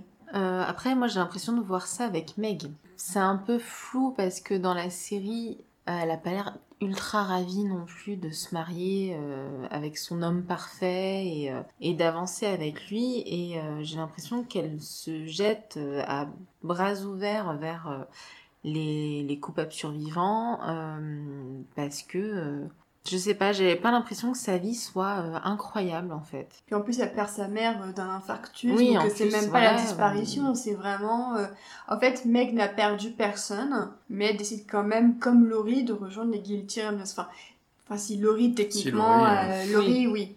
Laurie a. C'est probablement un des ajouts et qui m'a le, le plus euh, Mm. déchiré le cœur de la C'est série. affreux. C'est euh, le fait que Laurie était enceinte d'un- d'un d'un troisième enfant, là où euh, dans le livre elle n'était pas enceinte. Et Non, au, non. cont- au contraire, ça commençait un peu à, à prendre l'eau avec euh, Kevin et il n'y avait pas d'enfant providentiel, euh, si je puis dire, euh, pour, euh, pour les sauver. Et euh, effectivement, je, je voulais aussi revenir, comme toi Manu, sur Jill. qui est jouée par Margaret Qualley, qui est la fille d'Andy McDowell. Visiblement, des gens le découvrent encore, donc euh, je, je suis là pour, euh, pour vous l'apprendre. Euh, et euh, c'est vrai que au départ, je le sentais très mal. Je me disais, ça va être encore le stéréotype de l'adolescente en rébellion euh, et tout ça. Et en lisant le roman, j'ai vraiment découvert un personnage hyper sensible, hyper intéressant à suivre. Et même si j'ai déjà passé l'adolescence, honnêtement, c'est peut-être le personnage dans lequel je me suis le plus retrouvée euh, dans le bouquin. Là où dans la série, c'est en aura que je me suis le plus retrouvée.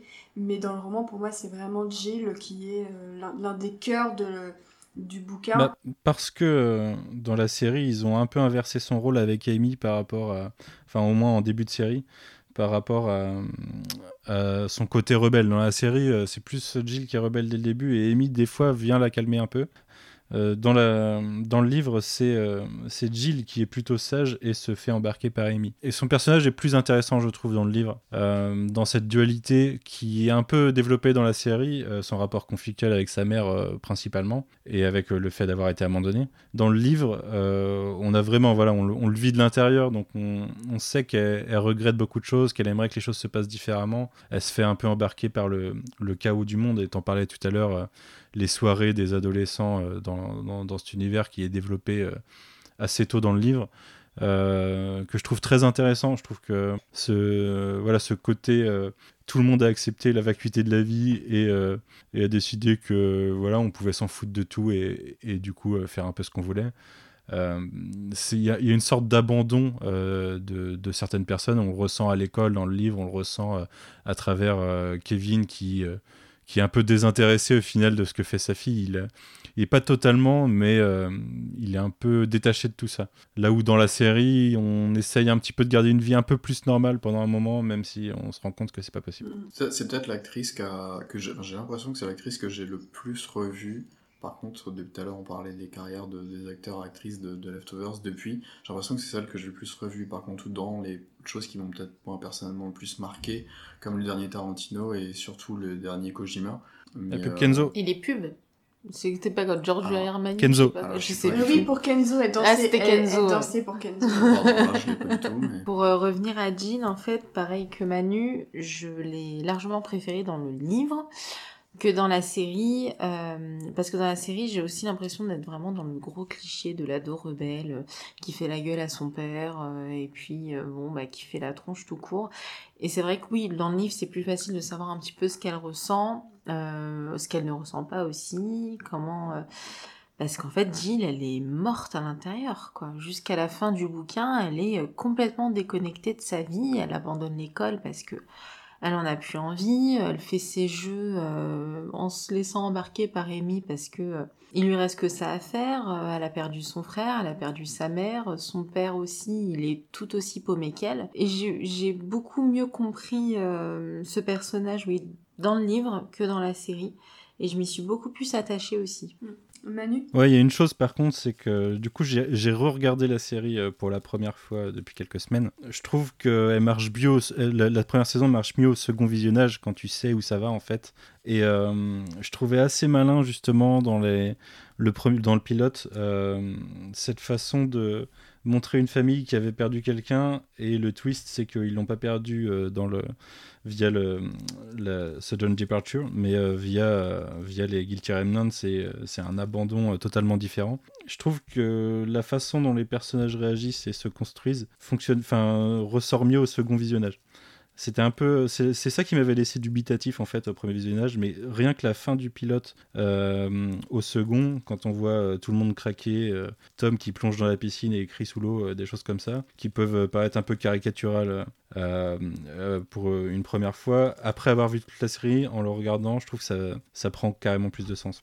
Et Yasmina, tu disais plus compris le personnage sur, sur le livre, et moi j'ai vraiment plus compris aussi pourquoi elle avait envie de, rejoindre euh, la secte et pourquoi elle finalement ne le faisait pas. Là où dans la série, justement la deuxième, au deuxième visionnage de la première saison, je trouve que c'est pas hyper clair la, fin, la façon dont elle les rejoint peut-être, mais la façon dont au final, euh, elle, finalement, elle, finalement, elle les a rejoints que quelques heures. Je trouve que ben ouais, elle en sort parce que ben en fait c'est des fous, ils ont foutu le feu et voilà, et ça part en live. Mais en fait, euh, finalement, au début de la saison 2, on pourrait même s'attendre à ce qu'elle soit encore dans la secte en fait. Au... Bah, je sais pas, parce que moi, ce que j'ai compris, c'est qu'elle fait ça pour euh, faire craquer sa mère. Moi, c'est comme ça que je l'ai pris. Ah, Où elle, où elle vient les rejoindre et elle fume une cigarette devant elle, de l'air de dire bon bah vas-y alors réagis, fais quelque chose. Si je suis plus ta fille, t'as rien à me dire en fait. Donc j'ai l'impression que c'est plus de la provocation pour mettre sa, vraiment faire réagir sa mère parce que rien n'a fonctionné jusque là. d'accord. J'ai plus l'impression que c'est ça. Du coup, c'est pas du tout la même raison que dans le bouquin. pas du tout. Ok, ce qui est intelligent aussi en fait, mais. Il y, a, il y a un détail qui me qui m'attriste à chaque fois, c'est le briquet que Jill. euh, Et en fait, moi, ce qui m'a encore plus touché, c'est que dans la série, c'est un briquet qui est gravé, donc un très bel objet. Et euh, dans, dans le roman, en fait, c'est juste Jill qui écrit euh, des mots à sa mère avec du Tipex sur un vieux bic euh, tout pété. Et en fait, je trouve que c'est un geste limite plus touchant que de le faire graver parce que je trouve que ça ressemble plus à Jill de d'essayer maladroitement avec les moyens du bord. Et le moment où, où elle lit, où, où sa mère découvre le briquet et qu'elle doit le jeter parce que ça lui est cher justement je trouve que c'est un passage extrêmement fort euh, sur, euh, sur les deux médiums quoi. À chaque fois, c'est probablement des passages qui me qui m'affectent le plus parce que tu c'est c'est hyper logique, c'est le, la narration par l'objet, c'est pour ce, ce- cette histoire-là, c'est hyper cohérent.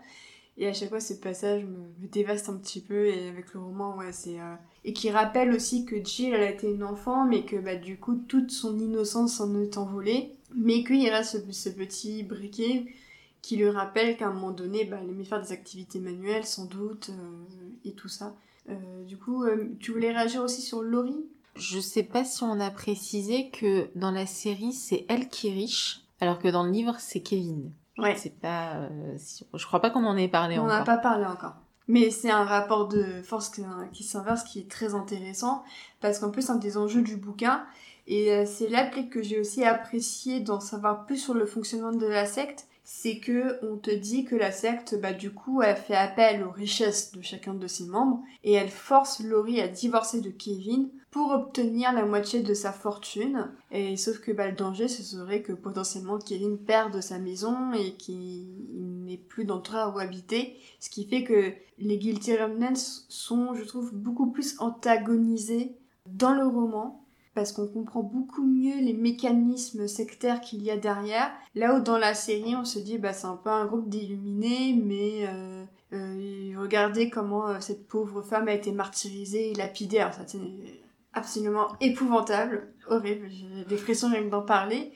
Mais ils, ils sont un chouïa plus victimes, peut-être, dans la série que dans le roman où ils ont le contrôle de tout et c'est des, maîtres en communication et d'ailleurs bah, l'un de leurs martyrs on finit par apprendre qu'en fait ils se tuent entre eux pour déjà éviter toute relation amoureuse mais aussi pour se faire des martyrs et, euh, et apitoyer sur leur sort ce qui est quand même assez euh, refroidissant et glaçant. C'est dans le cas de la série aussi. Ouais, aussi. Mais c- ce qui, est, ce qui est le cas dans la série au final aussi.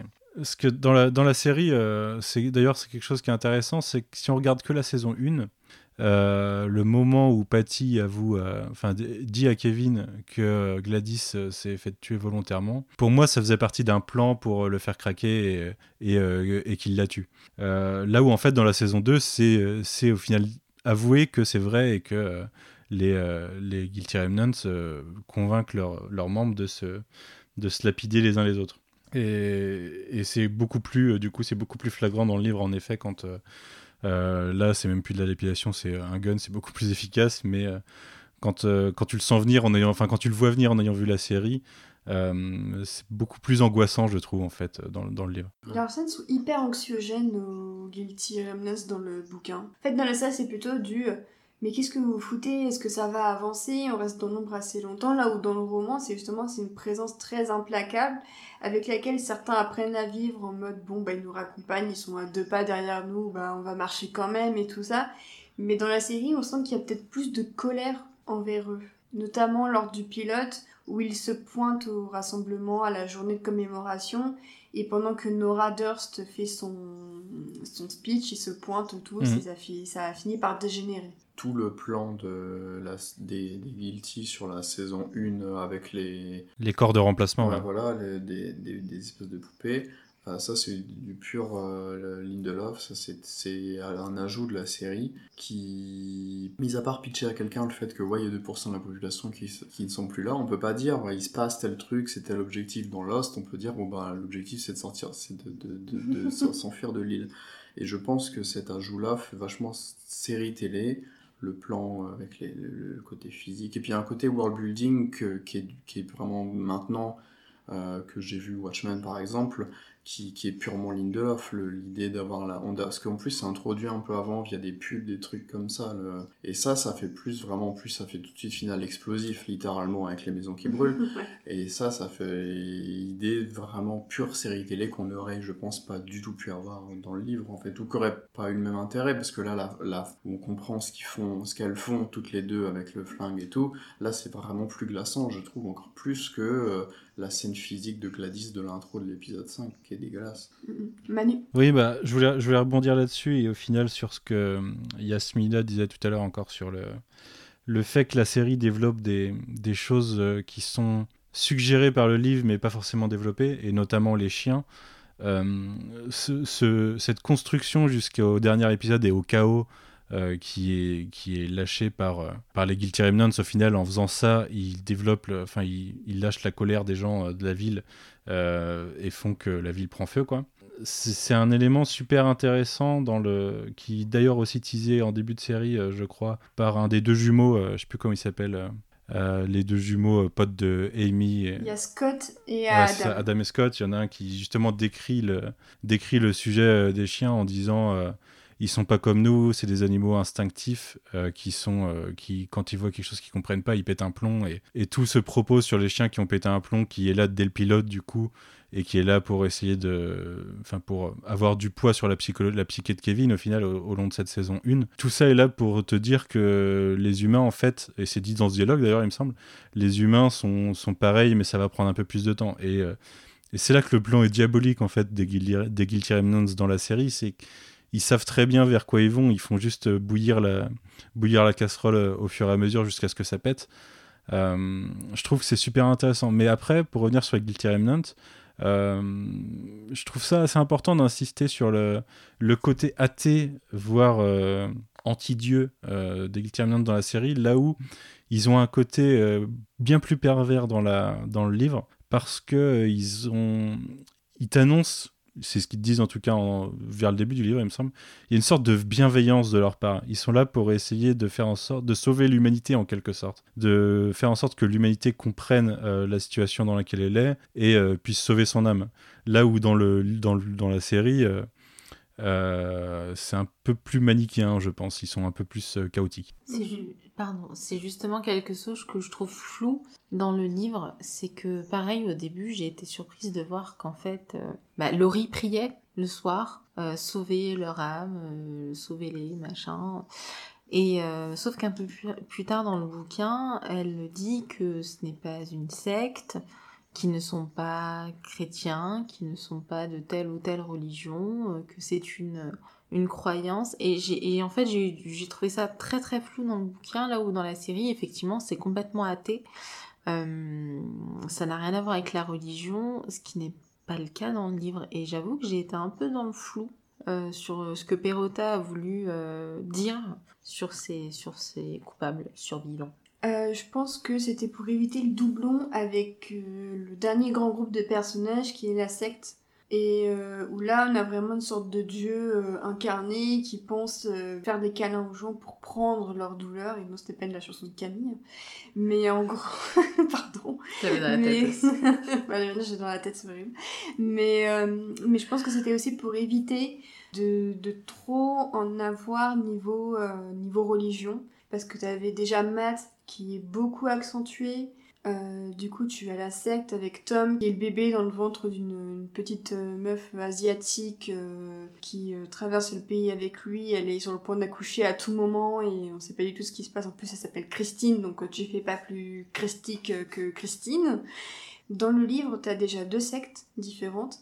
Et je pense que euh, les, deux points de vue sont super intéressants. Et euh, moi, c'est plutôt la secte avec le mec chelou là qui, qui a plus attiré mon attention lors du deuxième revisionnage. Mhm. Parce que euh, je me suis souvenu de la scène où il prend Nora dans ses bras et elle se met à pleurer. Enfin, j'adore cette scène. Mais je pense que c'était aussi voilà, pour éviter toute cette répétition. Éviter de se dire, bah, on parle déjà de religion dans une secte on va pas non plus en reparler dans une autre parce que sinon bah, en fait ça va se les, deux timelines vont vraiment se sont un peu cannibales vis-à-vis l'une de l'autre et elles vont un peu se bouffer l'une et l'autre. On a une secte avec un homme qui se prend pour une réincarnation de Dieu et dont le fils est censé être un nouveau sauveur façon Jésus. Et on a un groupe de personnes euh, bah, qui est connecté aux deux, euh, qui est euh, la famille Garvey.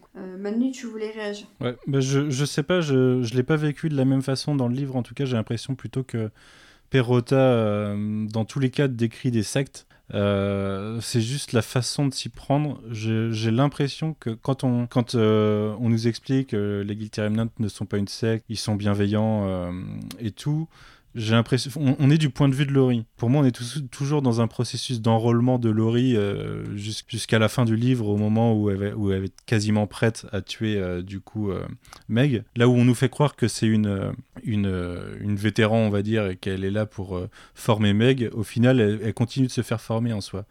Et le moment où, d'un coup, on leur a annoncé ce qui se passait, enfin ce qu'elles allaient devoir faire, et après on les retrouve et elles sont sur le point de le faire. Pour moi, c'est un processus de secte, c'est-à-dire qu'entre temps, on est censé juste comprendre que l'enrôlement a continué et qu'on a réussi à lui faire accepter euh, cette chose qui est quand même euh, assez, euh, assez folle, quoi. Enfin, c'est même pas assez folle, c'est complètement fou de se dire on se sacrifie les uns les autres pour réveiller les gens même.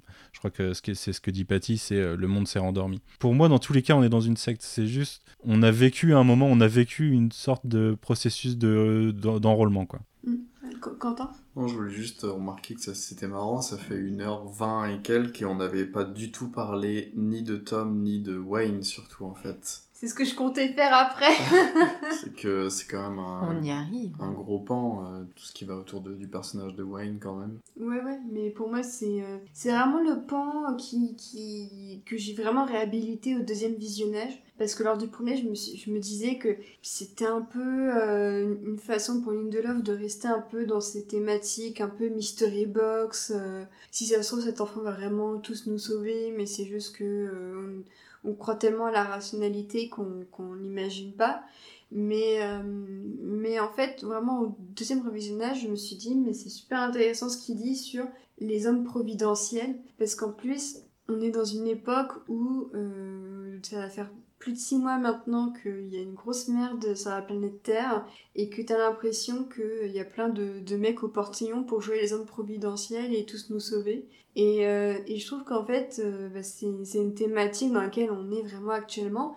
Et euh, je trouve que Lindelof et Perrotta nous montrent que bah, derrière les hommes providentiels, la plupart du temps, c'est souvent extrêmement bidon. Et quand bien même ils le sont au départ, donc ça, ce qui est dit dans le roman, c'est qu'à la base, Wayne, c'est vraiment un homme hyper bienveillant, hyper simple. Bah, tu finis par perdre pied avec la réalité, par te déconnecter. Et en fait, j'ai trouvé ça super intéressant que ce soit décrit parce que c'est justement, si on revoit la série aujourd'hui, on se dit, bah, quelqu'un qui peut nous sauver. Euh, empêcher euh, que les choses deviennent pires, et ben, la plupart du temps, c'est des gens euh, qui ont tellement de, de, défauts et de vices qu'au final, euh, quand tu te désignes en tant qu'homme providentiel, c'est que la plupart du temps, tu ne mérites pas de l'être, et que sur le finish, ben, non seulement tu ne l'es pas, mais qu'en plus, ben, tu abandonnes plein de gens autour de toi, comme notamment Christine, qui est totalement abandonnée.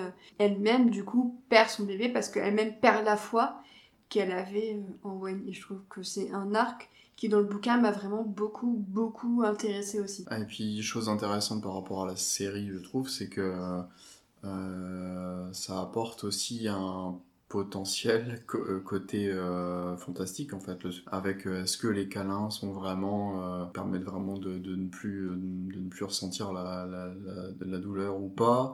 Il parle carrément de, de prédire le, le, futur. À un moment, à la toute fin, la dernière fois qu'on le voit, il dit fais un vœu à Kevin et, et ça, ça va se réaliser je pense que ça s'est réalisé d'ailleurs, si, enfin, je pense. Euh, et du coup, ça permet, enfin, ce personnage-là permet, c'est peut-être Lindelof, ça, je sais pas, mais permet de d'ajouter aussi un côté fantaisiste.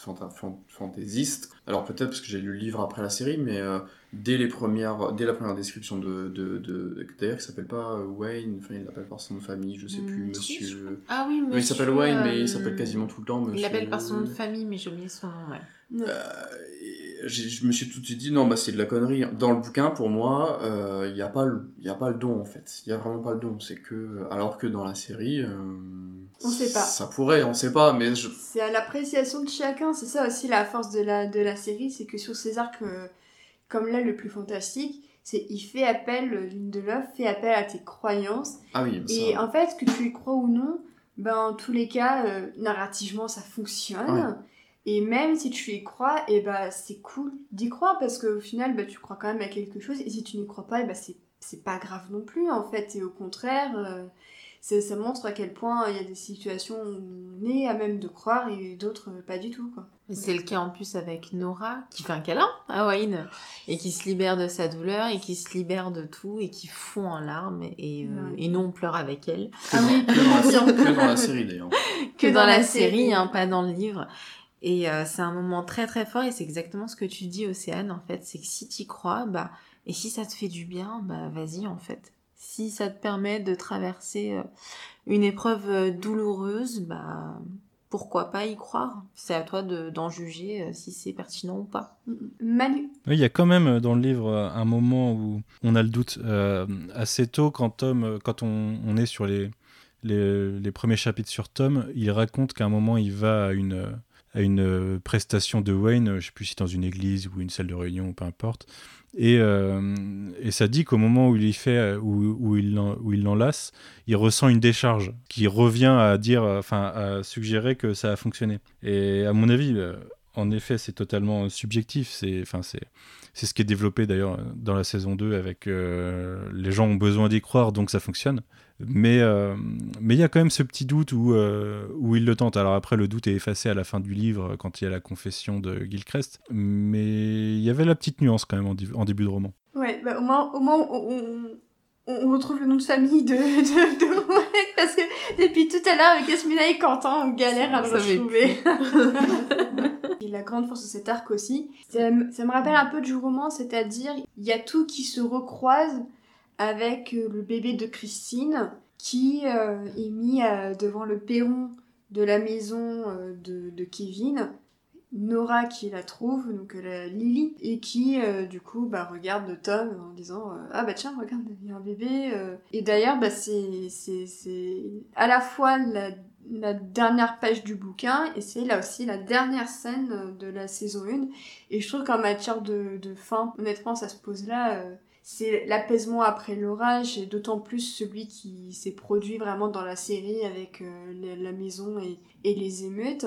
Et je trouve peut-être que la fin a plus d'impact avec l'enfant dans la série que dans le roman. Parce que dans le roman, en plus, t'as Nora qui largue Kevin le soir la Saint-Valentin alors qu'ils sont censés euh, dîner ensemble. Et euh, j'ai trouvé que du coup, la réconciliation finale arrivait un peu comme un cheveu sur la soupe. Là où dans la série, c'est mieux expliqué, parce qu'en plus, le pénultième épisode de la saison, je crois, c'est celui des flashbacks, ou alors c'est un ou deux épisodes avant. C'est l'avant-dernier, ouais, c'est l'avant-dernier épisode. Ouais. Et du coup, on a plus de, de prise sur Nora, et du coup, ben, déjà, on assiste à, à l'inéluctable, et d'ailleurs, euh, c'est quand même très touchant comment elle le raconte dans la lettre à Tom, parce que pendant tout le roman, en fait, elle ne veut pas expliquer pourquoi, elle ne veut pas expliquer les circonstances, à Kevin, tu veux dire Ouais, à Kevin. oui. pardon. à, Kevin. Parce que, en fait, sur la fin, bah, quand bien même elle était triste, euh, bah, elle a quand même eu cette seconde de soulagement où euh, le, le, bordel de sa vie de mère de famille s'arrêtait. Et c'est peut-être aussi pour ça, d'ailleurs, parce que dans le roman, Nora n'a pas de travail. Là où dans la série, on lui a créé un, un, un travail euh, dans, à l'office des, des familles des personnes disparues, où ils essaient de faire un portrait robot de tous les disparus pour essayer de trouver pourquoi euh, ils, ont, ils ont disparu. Là, vraiment, dans, dans le roman, c'était vraiment la, la, la, mère de famille. Euh.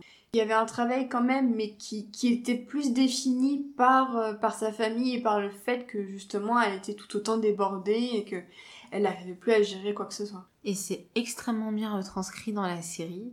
C'est très très dur à voir même en fait, ce moment où elle est soulagée pendant quelques secondes, où juste avant qu'il disparaisse, tu la vois en train d'espérer qu'il disparaisse. Et parce qu'elle elle est au bord du gouffre, elle en a ras-le-bol, son mari ne réagit pas alors que sa fille vient, faire, vient de renverser un jus d'orange. Il en a absolument rien à faire, il fait sa vie. Et c'est un moment qui est très très dur parce que tu comprends qu'elle a cette culpabilité là aussi d'avoir souhaité à ce moment-là d'avoir la paix, d'être tranquille. Et au final elle perd toute sa famille. Et c'est très très dur. Et par rapport au bébé aussi, bah, ce que j'ai aimé c'est ça en fait, c'est que c'est bien un enfant miraculeux mais pas pour euh, l'humanité, pour Nora et pour Kevin et pour euh, reconstruire euh, une relation, même si dans la série c'est beaucoup plus explicite que dans le livre. Tu parles de la scène de Nora qui se retourne et, et, sa famille qui n'est plus là. Déjà, je trouve que, euh, alors dans le bouquin on se pose à aucun moment la question, mais dans la série, la façon dont la disparition, enfin ce moment qu'a lieu, c'est très très bien mis en scène parce qu'ils auraient pu on aurait pu avoir un nuage de, poussière comme dans Infinity War dont on parlait tout à l'heure, ou que sais-je, je sais pas, mais et là en fait on voit rien et c'est très bien, on n'a pas besoin d'en savoir plus. Et en fait là, mon troisième visionnage, je crois, de la saison 1 pour préparer le podcast, je me suis rendu compte sur la saison 1 qu'en fait, il y a peut-être, alors ça c'est un peu la théorie, mais tu parlais du moment où elle en avait marre d'eux quelques secondes avant, eh ben j'ai l'impression que tous les gens qui disparaissent, qu'on nous montre en tout cas sur la saison 1, il y a de ça. Euh, la, la, mère du bébé, au moment où le bébé hurle, elle en a marre. Euh, la femme qui est en train de coucher avec Kevin, je suis persuadé qu'à ce moment-là, au fond d'elle, elle se dit qu'elle devrait peut-être pas faire ça. Je sais pas si elle est en couple ou quoi. Même Kevin, il se dit peut-être qu'il devrait pas faire ça. Voilà, je pense. Euh, Nora, bon bah c'est clair qu'à ce moment-là, elle se dit j'en ai marre de ma famille, de ma. Enfin, je, sur, ce coup, sur le coup, elle est excédée, voilà. Et euh, Laurie, ben, à ce moment-là, je pense qu'elle a très peur de l'annoncer à Kevin et de ce que ça, enfin, du bébé et tout. Et comme par hasard, euh, ces quatre-là, alors c'est peut-être une théorie, j'en sais rien, mais ils disparaissent. Je voulais placer ça parce que là, ça m'a vraiment marqué sur le visionnage la semaine dernière.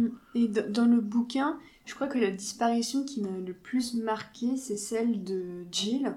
Parce qu'on explique qu'en fait, euh, elle était à côté de son ancienne meilleure amie qu'elles avaient perdu le contact parce que ben voilà quand on grandit les amis qu'on a à 12 ans c'est pas forcément les mêmes qu'on a à 15 ou 16 ans que par hasard elles se revoyaient et que devant une, vidéo euh, de, chat sûrement je crois de chat ou de chien qui fait des conneries comme Piccolo actuellement qui miaule et ben en fait euh, au moment où elles regardaient une vidéo ensemble et ben elle a totalement disparu à côté d'elle euh, et je pense que c'est une des marques qui m'a plus affectée parce que c'est peut-être celle aussi qui symbolise le mieux le passage à l'âge adulte de Jill. C'est limite dommage qu'il n'y ait pas tant ça dans la série, je crois qu'on... Elle, elle n'existe pas. Non. Non, voilà. Ni la disparition de Tom. Du l'ami de... Excuse-moi. L'ami de Tom, ouais. Dans la, dans la série, la disparition, elle est avec Tom et ils tiennent la main dans une, dans une expo scientifique à l'école. Ils se tiennent tous la main pour faire passer l'électricité et il y a une partie de ceux qui sont dans la file qui disparaissent à ce moment-là ce qu'ils sont en plein en train de rigoler et, de, et de s'amuser avec l'expérience, et c'est là qu'ils disparaissent. Donc à ce moment-là, Jill est avec Tom, ouais, c'est pas, pas du tout le même contexte. J'adore cette scène. Ouais, je suis contente qu'elle existe. Je suis contente qu'au final. Bah, on peut pas plus visuel en plus comme, euh, comme truc. Mais c'est très visuel comme série. Mm. Est-ce qu'on passe enfin à la partie musique? Ouais, si tu veux. Oui Alors Lesmina qui, qui sort un petit oui, genre. Euh... D'ailleurs, je tiens à m'excuser pour les gens qui ont écouté le podcast Feu Tata Click. Je disais Max Richter. Je sais pas pourquoi. J'étais dyslexique, donc je m'en excuse. Donc c'est bien Max Richter. D'ailleurs, on n'a pas parlé du générique. Bah justement, euh, en, tout cas, en tout cas pour la saison 1, un générique bah, extrêmement religieux, hein, puisque c'est une, c'est comme si on voyait une peinture. Euh, donc on voit des gens qui sont euh, en train de faire l'amour, on voit des gens qui sont en train de manger, de toutes les situations et puis on voit euh, au fur et à mesure des gens qui disparaissent, qui sont engouffrés par, euh, par le plafond. Parce que voilà, c'est euh, en tout cas sur la saison 1, c'est vrai qu'il y a la dimension christique qui est un chouïa moins prononcé dans la 2, où là on fait plus peut-être appel à l'aspect un peu vie rurale à, à Miracle. Mais ça, je laisserai, je laisserai Manu en parler. Mais en tout cas, oui, générique de la saison 1 avec une, musique, euh, voilà, très dramatique. un peu, un peu cœur d'église avec tous ces violons et, ces voix de. Peut-être les voix des disparus au oui, final. on dirait des hurlements en fait, on dirait des plaintes, on dirait des cris. Je le... En fait, le générique de la saison 1, je le trouve parfait. Parce qu'il y a vraiment cette exagération de la dramaturgie, cette peinture qui est digne de la Renaissance. Euh, avec, euh, avec bah, cette représentation biblique, hein, ce que, ce que les, les chrétiens euh, craignent le plus. Et puis cette musique de Max Richter qui, qui te fout des, des frissons euh, parce que il est formidable. Tout a été... D'ailleurs, la BO est vachement reprise dans les publicités, Pour dans, dans les émissions, dans ce genre de choses. C'est marrant comme la série a moins fonctionné, j'ai l'impression, aux États-Unis qu'en France. Euh, alors que au final, dans tout, tu entends cette musique de Max Richter qui, euh, qui tourne absolument partout. Je suis désolée pour le bruit, c'est Piccolo qui veut venir. L'une des choses que les gens ont le plus retenu de la série, c'est quand même sa musique. Après, euh, sur les saisons 2 et 3, euh, il, a, il a fait nettement moins de morceaux. Mais c'est vrai qu'en tout cas, sur la saison 1, chaque reprise selon tel personnage. puis bah, c'est une musique aussi qui, qui prend au trip enfin qui, euh, qui est aussi autant consolatrice peut-être que ce qui est raconté. Je suis assez d'accord, euh, je trouve que la musique a réussi à faire euh, passer le, le spleen de la série sur la plupart de ses morceaux, et en même temps, alors déjà il y a plusieurs compositions des différents morceaux comme tu disais, mais en même temps à une, à une puissance cathartique assez impressionnante. C'est peut-être du fait d'avoir associé la musique à des images assez régulièrement dans la série. Euh, mais moi, euh, Donna Nobis Pacem ou, euh, ou The Departure, les deux ont un pouvoir assez cathartique sur moi que je, trouve assez fort. Et du coup, quand je vois, quand je vois Donna Nobis Pacem utilisé pour des pubs de parfum ou des choses comme ça, ça me fout un petit peu la rage. Mais bah pareil. mais ouais ouais, je trouve que c'est un des scores de série. Alors j'étais encore dégoûté récemment quand il y a eu les annonces des Emmy et que j'ai vu que euh, notre cher Ludwig en avait gagné un pour euh, The Mandalorian. Non que j'aime euh, la série ou son score, c'est juste que je, comprends pas pourquoi Richter en a jamais gagné à l'époque parce que c'était encore largement au-dessus de ça. Je trouve que la, série s'est vraiment fait snobber au niveau des récompenses techniques, musicales et acting. Après là, ce qu'on dit, c'est qu'effectivement la série a eu son petit noyau de fans aux États-Unis, mais c'est vrai que les premiers épisodes alors, la critique était plutôt favorable, mais le public était vraiment en mode mais qu'est-ce que je regarde? Et je me souviens que au bout de 5 ou 6 semaines de diffusion, il y avait un article qui disait euh, les gens regardent The Leftovers mais ne comprennent pas. Et en fait, c'était un défilé de tweets de gens qui disaient Alors, chaque semaine, je suis scotché devant The Leftovers, mais je comprends pas ce que je regarde, c'est juste que c'est beau, euh, que c'est bien joué, euh, la musique est très belle, c'est très bien mise en scène. Euh, d'ailleurs, je reparlerai un peu plus tard de, du pilote, notamment de, de, la réalisation qui pose le ton aussi de toute la série. Mais euh, les, gens au départ se disaient mais chaque semaine je regarde mais il y avait vraiment cette perplexité de pas savoir où ça allait. Et je pense que ça malheureusement ça a joué sur le fait que quand bien même euh, certaines personnes euh, écoutent les critiques pour regarder leur série je pense aussi qu'il y a eu l'effet Lost qui en a refroidi beaucoup et qui se sont dit c'est le mec de Lost. Bah ok bah si c'est pour avoir une fin aussi merdique je passe mon tour grave erreur messieurs dames. Mais mais du coup oui je pense que la série et à la fois arrivé au bon moment pour Lindelof parce que c'est un contre-pied parfait à Lost et en même temps euh, ce que le public voulait revoulait vraiment du Lindelof si peu de temps après Lost peut-être que c'était ça aussi euh, la limite. Euh, je crois que Manu, tu voulais réagir. Oui, je voulais dire. alors, c'est, je crois que c'est une remarque qu'on s'était fait sur After Watchmen à l'époque, au début de la série ce qui est assez complexe à imaginer de notre part, c'est qu'on est dans une société assez différente des États-Unis d'un point de vue religieux. Et que du coup, ce genre d'œuvres, euh, ils ne le vivent pas forcément pareil, à mon avis. Et notamment, euh, alors on n'a pas trop donné le pitch de départ et, euh, expliqué ce qu'était le ravissement, mais le ravissement qui est un un, événement religieux, c'est pas partagé par tous les chrétiens. Euh, c'est surtout euh, l'Église protestante qui a cette conviction et tout le monde n'a pas les mêmes convictions comme au ravissement, quant au ravissement. Euh, c'est censé être une, le moment où Jésus va revenir sur terre et où les, ceux qui croient en Jésus vont se retrouver dans les nuages auprès de Dieu et du coup quitter la terre. Euh, c'est ce qui fait que les, c'est ce qui crée des tensions au, sein du livre et de la série, c'est que personne n'est d'accord pour dire si c'est le ravissement ou non. C'est là tout le propos du personnage de Matt au début, euh, à essayer de prouver que non, les gens, beaucoup de gens qui ont disparu ne sont pas bons et donc euh, ça, ça peut pas être le ravissement parce que lui, par exemple, qui est très pieux, n'a pas disparu. Tout ça fait que je me demande si oui, la série est vécue de la même manière par des Américains qui ne seraient pas forcément athées ou qui auraient des convictions un peu différentes de ce point de vue, puisque elle, elle a quand même un côté hyper religieux que nous on prend d'une façon euh, beaucoup plus distanciée que vont le prendre les Américains. Voilà, c'était mon my two cents. Bah, c'est vrai que c'est une série qui donne pas forcément un portrait hyper reluisant de la religion. C'est un moyen pour eux de camoufler leurs euh, leurs défauts. Je pense aussi au personnage de Matt. Dans le roman, je trouve que sa cruauté va encore plus loin, c'est-à-dire que il y a toujours cette fameuse gazette où il, révèle tout ce qui s'est passé euh, pour tous les, gens disparus, en mode un peu comme celle culture, j'imagine. Ça m'a un peu fait penser à ça en lisant le roman, en mode euh,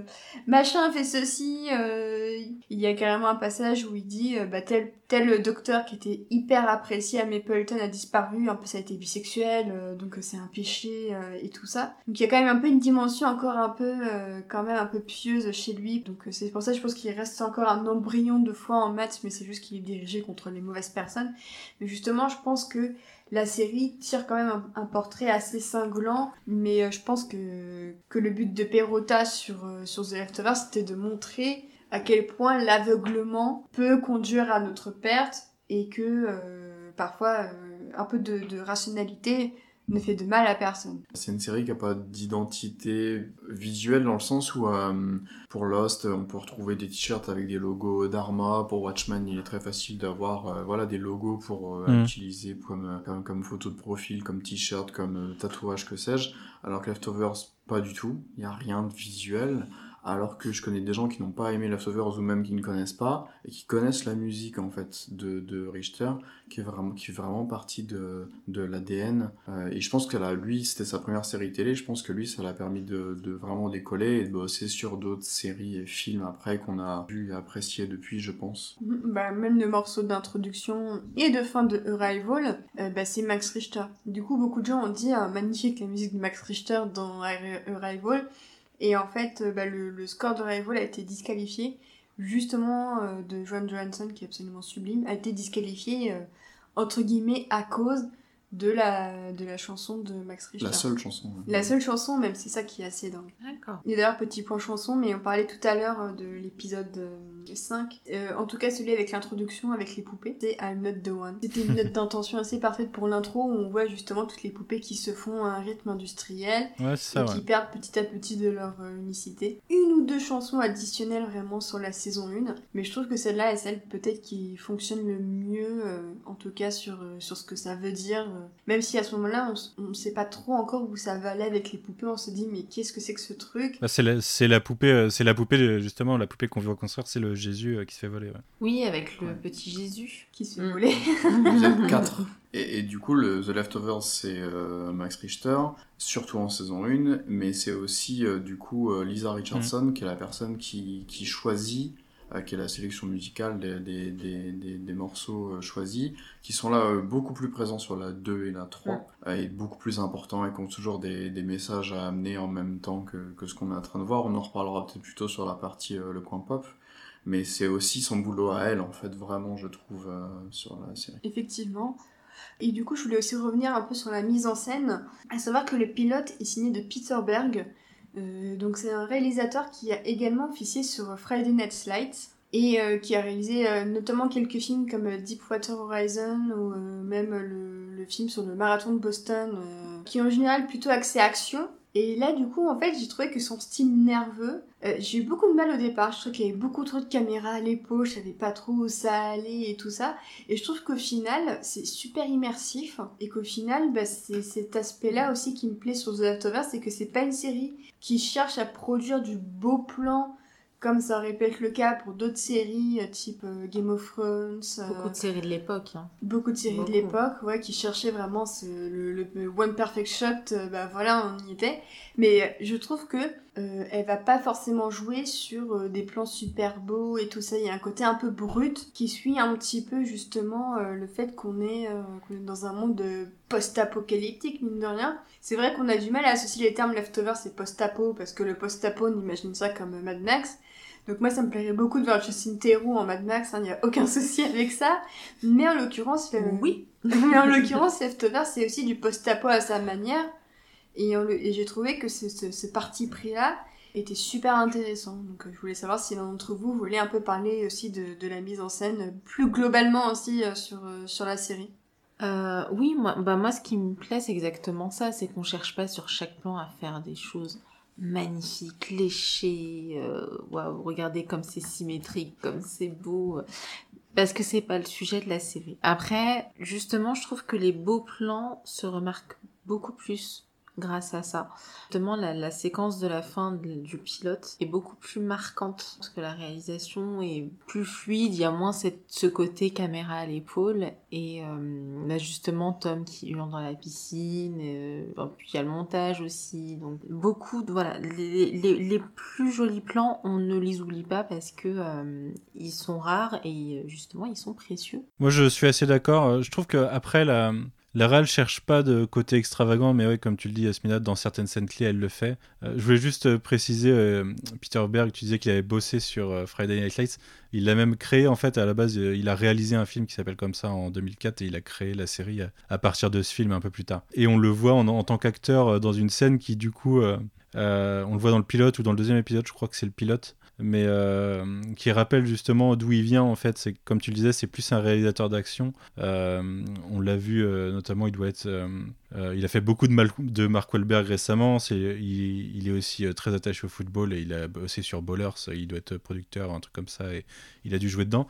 On le voit dans le dans le désert où Tom emmène le sénateur au début pour aller voir Wayne. Justement, c'est lui le garde à l'entrée du à l'entrée du complexe. Et, euh, et on sent sa patte euh, avec ce côté justement désertique un peu euh, paramilitaire et ça doit enchaîner derrière. je crois que c'est lui qui réalise l'épisode 2 aussi. Et euh, dans l'épisode 2, on a justement sa patte sur euh, la scène de, de l'ATFC qui attaque le, qui attaque le complexe. Et euh, il y a une fusillade. Je crois qu'à un moment, Tom euh, tue un des flics justement là-dedans. On, on ressent sa patte là-dedans. Mais sinon, il est assez sobre en fait sur euh, le reste de la série, ce que je trouve assez intéressant parce que ça laisse, euh, ça laisse la possibilité aux autres réalisateurs, et il y en a pas mal. Euh, on les a pas cités, mais on a des. Je crois qu'on a Michel McLaren qui réalise un épisode. Euh, saison 2, on doit avoir Nicole, Mimi Leder, ouais. on a Nicole Cassel, mais ça va être en saison 2, je crois. Mais oui, il a, laissé il il a pas essayé d'imposer quelque chose dès le début. Il laisse assez de liberté au reste. Euh, je trouve ça assez intéressant personnellement. Et euh, dans le livre de Feur d'édition, euh, Lindelof explique que selon lui, ils ont, trou- ils ont vraiment trouvé la patte visuelle à partir de l'épisode 5, donc le premier réalisé par euh, Mimi Leder, qui au final en réalise, euh, je sais plus, j'avais compté 11, je crois, sur euh, 28 du coup au final. Euh, donc, voilà. Elle doit en avoir deux ou trois dans la première saison et après elle doit faire plus. ouais. 4, ouais, 4 et puis 3, un truc comme ça, je sais plus. 4 dans la 2 et 3 dans la 3, je crois, je sais plus. Ok. Quelque chose comme ça. Et un autre changement aussi euh, assez, euh, assez important par rapport au roman, c'est que Kevin devient flic Mhm. dans la, la série.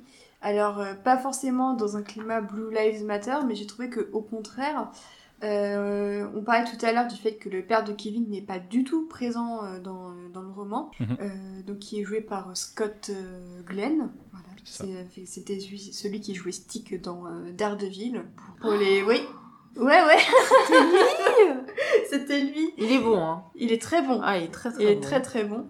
Euh, et du coup, bah, j'en discutais un peu sur Twitter avec euh, Corentin et, Renaud, que, j'embrasse à nouveau. C'était que euh, ça faisait de Kevin quand même une figure euh, très lostienne, qui reprend quasiment tous les codes de narratifs de Jack Shepard dans Lost, c'est-à-dire un homme euh, brun, un peu paumé dans sa vie, avec des rapports extrêmement compliqués avec son père qui a la même profession euh, que lui. Et, euh, et du coup, je voulais savoir, est-ce que vous, ce, personnage vous a plus marqué avec votre visionnage de Lost, par exemple, parce que je sais que moi, là, justement, pour préparer Leftover, j'ai maté quasiment tout Lost. Je suis à la saison 5. Donc j'aurais fini, je pense, pour euh, la partie de Manu. Et du coup, je me suis dit que c'était euh, limite que Jack et son père étaient un peu un brouillon de ce qu'il a fait avec euh, Kevin et, et son père. Ouais, bien sûr, oui. Alors c'est un changement parce que dans le livre, il est maire de la ville et on nous explique en fait que c'est parce que il est, comme Yasmine le disait tout à l'heure, c'est lui qui est riche dans la famille et il a pris sa retraite très jeune et il se faisait chier en gros. Euh, donc il est devenu maire et il vit sa petite vie comme ça. Là où c'est plus intéressant dans, le, dans la série, euh, c'est qu'il est chef de police et il reprend, comme tu le disais, après son père, qui était l'ancien chef et qui a pété un plomb à un moment. C'est en effet un personnage, une version plus aboutie de Jack. Je pense si on prend son arc narratif global jusqu'à la saison 3, euh, c'est ça se voit encore plus dans le côté dans le côté presque messianique du personnage. Là où c'est intéressant, c'est que le conflit est pas forcément le est pas forcément aussi évident que dans Lost. C'est beaucoup plus subtil et euh, le conflit vient de sa crainte de finir comme son père et de développer le même genre de problème. Puisque la saison 1, euh, on n'en a pas trop parlé, mais un des fils rouges, c'est le fait que Kevin euh, est somnambule et et du coup fait des choses pendant la nuit dont il n'est pas conscient, dont il n'est vraiment pas conscient, et ça finit de façon assez dramatique avec Patty. Mais euh, c'est surtout sa crainte de répéter, enfin de, de voir l'histoire de son père se répéter avec lui qui crée le conflit. Au-delà de ça, je trouve qu'il a, il est relativement en paix en fait euh, avant, avant le ravissement, avant que son père euh, craque. c'est un personnage assez beaucoup moins intéressant, j'ai envie de dire, avant, avant l'arrivée des conflits. Mais, euh, mais c'est via tous ces événements qu'il commence à craquer et qu'il se remet en question et qu'en se remettant en question, il remet en question sa relation avec son père. Et on en reparlera en effet plus tard parce que sa relation avec son père est encore développée dans la saison 3 via un autre angle tout aussi intéressant. Mais déjà dans la saison 1, le, cette relation et le personnage de Scott Glenn euh, sont assez passionnants. Mm, mm, un avis euh, j'avais lu que c'était une obligation pour eux en fait. Euh, euh, c'est la chaîne qui voulait qu'il y ait à cette époque, donc là on est en 2014, que ce soit un quarantenaire musclé, anti-héros, et ça ne pouvait pas coller avec la vision du maire du livre. Et donc c'est la chaîne, c'est un des, apparemment c'est un des seuls une des seules obligations que la chaîne ont, poussé au niveau de, l'écriture. Et du coup, ils sont partis là-dessus. Et du coup, euh, Lindelof oblige, on l'a dit, euh, il fallait rajouter euh, le père.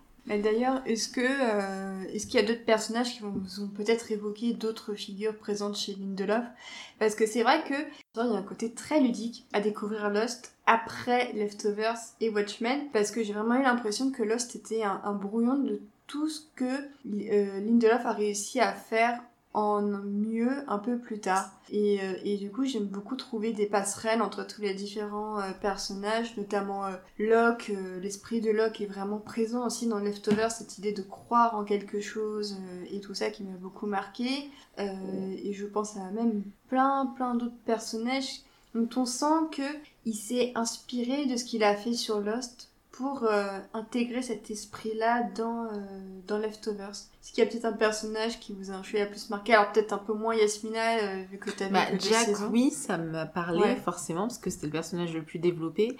Après, j'avoue que ça m'a donné, là récemment, extrêmement envie de revoir Lost, de mon regard d'adulte, peut-être.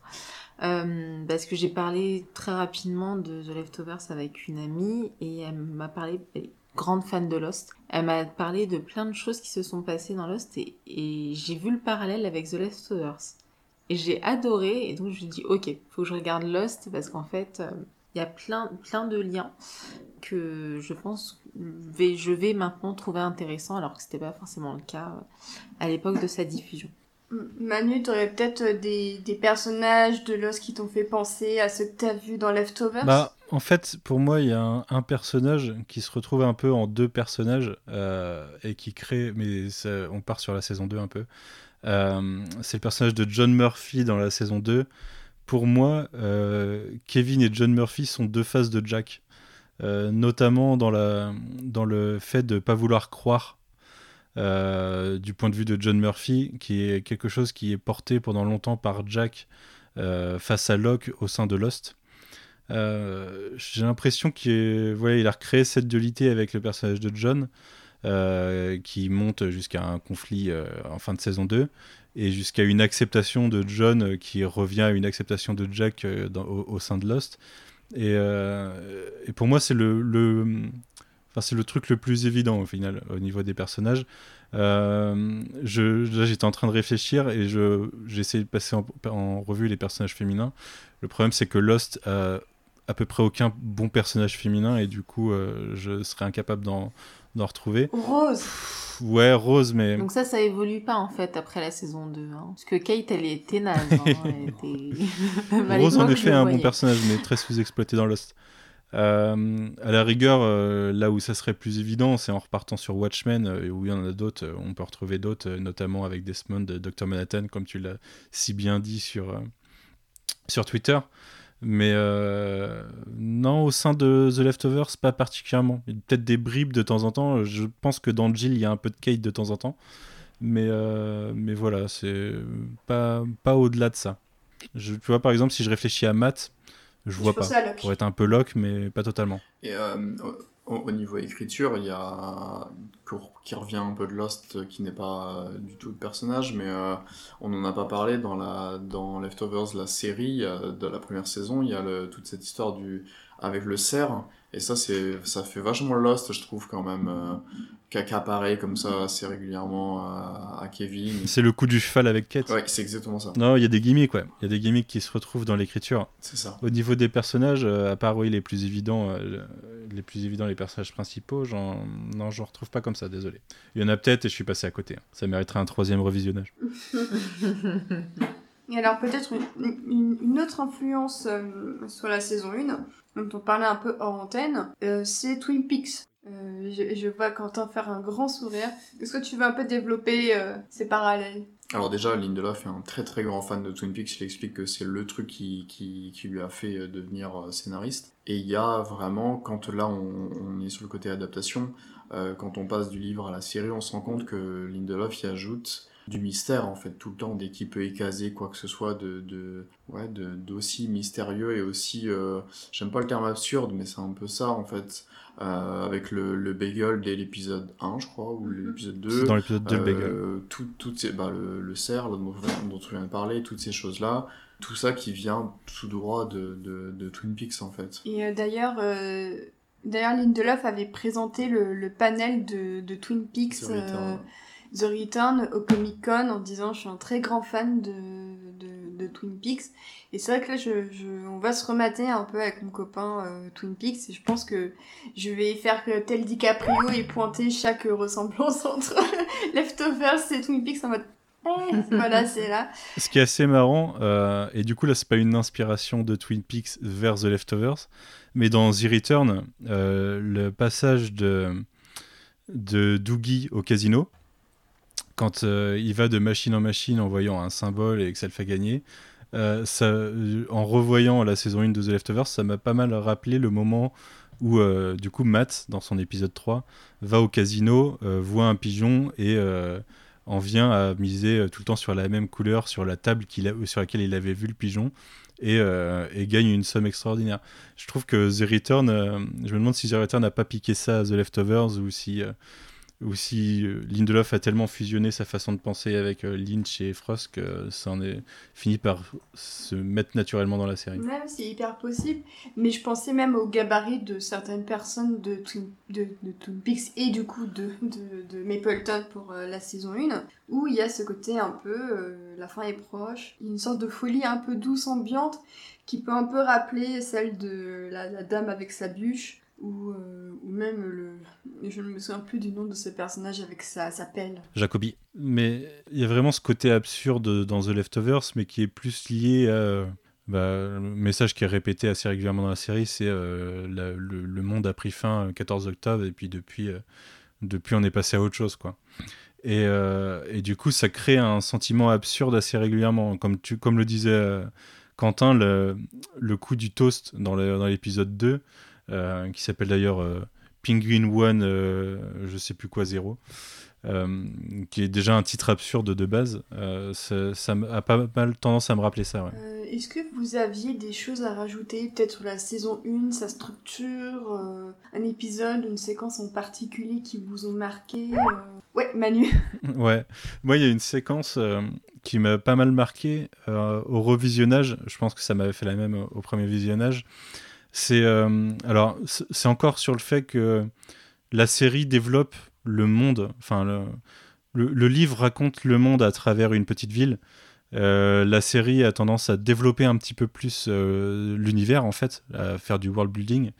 Et euh, on en parlait tout à l'heure de la scène où l'ATFC, puisque l'ATF, euh, Alcohol, Tobacco, Firearm, devient l'ATFC avec euh, la gestion des cultes, puisque la grosse conséquence du ravissement, c'est que beaucoup de sectes en découlent. donc il y a cette attaque sur le, camp de Wayne Gilchrist au début de la saison, mais un peu plus tard, quand, quand mince, Gladys est morte, euh, il y a un, des, subordonnés de Kevin qui fait l'erreur d'appeler la TFC, justement. Et du coup, il essaye de récupérer le corps. Et il les appelle. Et euh, il y a une scène totalement euh, glaçante dans laquelle le mec lui dit tout naturellement au bout du fil Est-ce que vous voulez qu'on règle le problème? Et du coup, il demande C'est-à-dire et du coup, le mec de la TFC explique que bah, envoient quelqu'un et puis ils butent tout le monde et puis ils repartent, ils nettoient quoi. Euh, et, je trouvais ça assez glaçant puisque, en fait, ça te dit que le monde actuel, les États-Unis à ce moment-là fonctionnent comme ça. Ils ont une agence qui euh, officieusement vient euh, nettoyer les sectes et buter tout le monde. Ce qui, au final, ce qu'ils ont fait en début de saison, on l'avait vu, mais on pensait qu'il y avait des vraies raisons derrière, des vraies raisons motivées par par le danger de la secte en fait. au final non, ils sont plus là pour essayer de remettre les choses dans l'ordre en enlevant ce qui dérange. Euh, même si c'est fait de ta façon totalement illégale et violente. Et cette scène-là, elle m'a vraiment buté euh, sur la première saison, j'ai trouvé très dur. Yasmina, peut-être une scène euh... Oui, mais je pense que euh, tu vas être d'accord avec moi. C'est moi, c'est la scène où Nora se fait tirer dessus avec son gilet pare-balles. Alors franchement, connexion télépathique entre nous. non, mais vraiment qui est là que j'ai du coup que j'ai revu et je me suis dit, ouais, c'est une scène qui est très très forte, c'est euh, Nora qui a besoin de ressentir quelque chose, qui a besoin de, qui ressent plus rien, qui a l'impression d'être morte depuis trois ans et qui euh, a besoin de ce coup de folie là, de se faire tirer dessus, de ressentir un truc, euh, une adrénaline, quelque chose, avoir l'impression de crever et puis au final se réveiller. C'est très puissant. Elle est, enfin, Carrie est absolument merveilleuse dans cette scène. Elle est, elle est glaçante, elle est euh, touchante, elle est, euh, enfin, elle est incroyable. Cet épisode est, formidable et euh, voilà, je l'aime. Quentin? Moi, au niveau de la structure, il y a le côté Lindelof, justement. le côté, là, il y a un épisode sur trois qui est centré sur autre chose. Le troisième qui est sur Matt, le sixième qui est sur Nora et le neuvième qui est sur le flashback. Et ça, j'aime vraiment ce genre de, structure. On en avait déjà parlé sur les épisodes d'après Watchmen. Et une scène, c'est juste un tout petit truc qui m'avait vraiment flingué à l'époque, au premier visionnage c'est juste euh, le, début de l'épisode 9 qui reprend le footing du début de l'épisode 1 de Kevin, où toi tu te... En fait c'est parfaitement clair parce qu'on repasse devant le poteau sur lequel il y a un... Je sais plus, un signal qui nous dit qu'il y a quelqu'un qui est décédé, et en fait là, la première scène, il n'y a plus le, signal, mais moi j'avais pas d'utilité à l'époque. Et juste quand il rentre dans la maison et que on voit l'ombre quelque part, de, on voit Laurie au loin, on, on sait pas que c'est elle, elle commence déjà à parler, mais on n'a pas encore entendu sa voix. Et c'est juste ce moment-là où là tu dis bah oui, c'est bah, bien sûr que c'est un flashback, surtout si tu as déjà vu Lost. Et ça c'est du pur Lindelof que j'aime en fait. C'est tout con, hein, c'est vraiment très très simple, mais je trouve que ça marche très très bien à ce moment-là. Mais d'ailleurs, je trouve que la série est peut-être plus radicale que le roman au niveau des Guilty Remnants. C'est-à-dire que la série, elle ne les fait vraiment pas parler. Il y a des moments où c'est 10 minutes de pur silence. là où le roman euh, dit bon ok vous pouvez parler, euh, les directeurs parlent et tout ça. Et j'ai trouvé la radicalité de la série vraiment hyper intéressante parce que déjà dans Lost t'avais quasiment des passages en coréen, des passages en français, des passages en espagnol, enfin qui voilà qui représentaient un peu bah, le, côté un peu universel de Lost avec des gens qui viennent de partout. Mais là j'ai trouvé que justement l'utilisation des silences dans Lost euh, dans Lost, dans, bah, dans Lost aussi, ils sont bien. hein, je, je, vais pas, je vais pas me, je les aime bien aussi dans Lost. Mais je trouve que dans Leftovers, déjà en plus c'est tout le temps des moments où il n'y a pas de musique, comme si bah en, refusant un mode de vie normal, ils refusaient aussi qu'il y ait de la musique dans leur vie. Et ça, je trouve que c'est une idée euh, vraiment euh, très très belle. Mais en plus, euh, c'est vraiment, ils se montrent littéralement des panneaux quoi. Et c'est vrai que pendant au moins euh, 8 épisodes, tu n'entends pas la voix de certains personnages. T'entends peut-être Patty parce qu'elle finit par, par mourir de manière assez, assez brutale et très sanglante. Mais à part ça, à part Meg aussi qui rentre et qui du coup euh, a le, le- le choix encore de parler pendant quelques semaines pendant sa formation, le reste du temps, c'est vraiment, euh, même Gladys quand elle meurt, c'est en silence. Ouais. Et- Alors on demande d'arrêter. euh, ouais. mais elle finit par craquer Si elle sur la. Elle- je crois qu'elle les supplie avant de. Mais euh, au bout d'un Ouais. moment, elle les supplie. Mais et du coup, c'est encore plus glaçant parce qu'on n'a pas entendu sa voix jusque-là. Bah, c'est ça. euh, et là, bon, ça te fout un peu la chair de poule. Ouais. Euh, Manu, tu voulais réagir Oui, j'étais, je suis assez d'accord avec toi parce que si tu regardes dans le livre, au moment où, euh, où Laurie apporte la demande de divorce, notamment, euh, elle finit par parler en disant qu'elle est désolée, je crois. Euh, ce qui surprend Kevin, mais euh, du coup, elle lui parle à un moment qui est, qui est pas aussi dramatique que le moment où elle lui parle dans la série, euh, qui est vraiment euh, une des toutes dernières scènes où, euh, où euh, il arrive au, au QG des Guilty Remnants et qu'il y a le feu et qu'il la voit dehors. Et euh, elle, elle hésite à parler, au final, elle finit par lui dire, euh, par dire Jill en montrant la maison. Et, euh, et du coup, là, on voit que. Le moment où elle parle, c'est le moment où elle sort des Guilty Remnants, en fait, euh, dans la série. Là où, dans le, dans le livre, euh, c'est beaucoup plus permissif. On, on sait qu'ils respectent moins. Il y a des moments où ils ont peur d'être écoutés parce que. ils savent ils savent qu'ils ont parlé, ils savent qu'ils ont dit des choses, donc ils ont la crainte d'avoir été écoutés. Mais, euh, mais c'est ouais, carrément moins strict. En effet, dans la série, euh, à part le moment où justement Patty l'emmène euh, à l'hôtel euh, restaurant un jour pour décompresser, la, logique est beaucoup moins, beaucoup plus radicale. Et bah notamment le moment où Patty fait son discours avant de se tuer. J'étais d'ailleurs un peu déçu étant passé de la série au livre à l'utilisation des pancartes et tout ça en fait justement parce que dans le livre il, il se permet de discuter vraiment souvent et il y a quasiment pas de, de mots écrits dans le bouquin en fait il y a pas de pancartes. Et J'étais un peu déçu il y avait moyen de faire quelque chose du coup peut-être. Ouais, même des genre une, euh, écran en italique, des, des trucs comme oui, ça. ça aurait été euh, faisable. On Ouais. parlait tout à l'heure de, de comment Perrotta se moquait un peu du langage SMS en, en écrivant euh, des, des textos entre adolescents qui étaient en mode de tu, euh, fais quoi, euh, ka- euh, kaori. Mais effectivement, c'est vrai que c'est un aspect du bouquin, je me disais, bah, c'est c'est bien que Lindelof ait voulu pousser le concept encore plus loin, parce que du coup ça fonctionne et c'est de ça dont tu te souviens, c'est de leur silence. Là où dans le roman, tu te souviens d'eux parce que c'est une secte qui s'habille en blanc et qui fume. Donc bon, c'est déjà pas mal. Et qui Aussi. couche en cachette aussi. Et qui couche en cachette. c'est ça, dans une, dans une antenne. euh.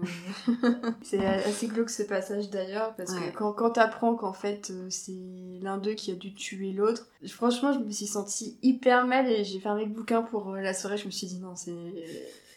Là j'assume pas trop, donc euh, on, y retourne demain. Mais... Comme, euh, Ouais. comme Meg et Laurie, hein, Bah Donc, oui. qui finissent par devoir euh, tuer l'autre, alors qu'elles se sont rapprochées, qu'elles disent qu'elles sont comme des sœurs, mais bon, quand même, elles ont l'air un peu amoureuses. Hein.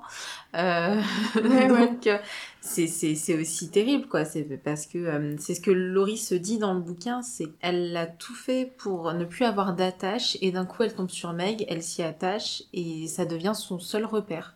Et donc, en fait, bah, je crois qu'elle l'a pas tué. Au final, c'est Meg qui a pris le... Qui se suicide, ouais. s'est- Qui s'est suicidé, mais de la perdre, c'était aussi une façon de se dire, ça y est, c'est bon. Je n'ai plus d'attache pour de bon. Je serai peut-être la suivante. Et, euh, et euh, voilà. Donc, c'est c'est assez triste.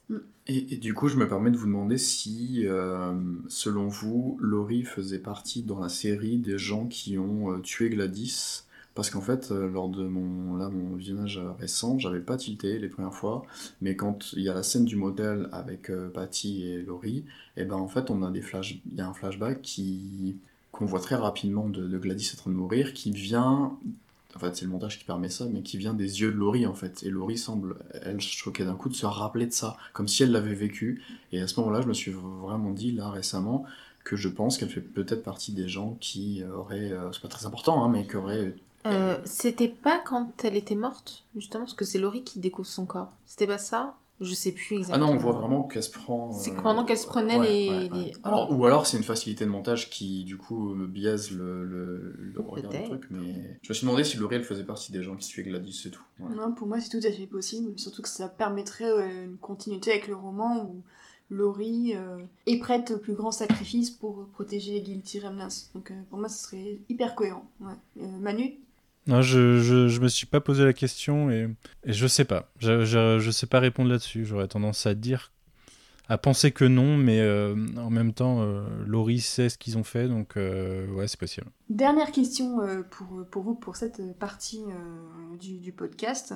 Concernant le ravissement, où est-ce que vous pensez que les personnes se trouvent Du moins, enfin, dans, dans, dans la série, bien sûr. Est-ce que vous pensez qu'elles sont au paradis Est-ce que euh, n'ont plus aucune euh, Est-ce qu'elles sont peut-être ailleurs sur une île déserte euh, ou c'est une mystérieuse société nommée Dharma Je sais pas. Euh, est-ce que vous pensez que les, les personnes ont disparu et qu'elles sont mortes ou que peut-être elles sont vivantes ailleurs? Euh, j'ai décidé de suivre la logique de Demon in the Love et de ne pas poser la question parce qu'au final, je pense que la, la question n'a pas d'importance au sein de l'univers.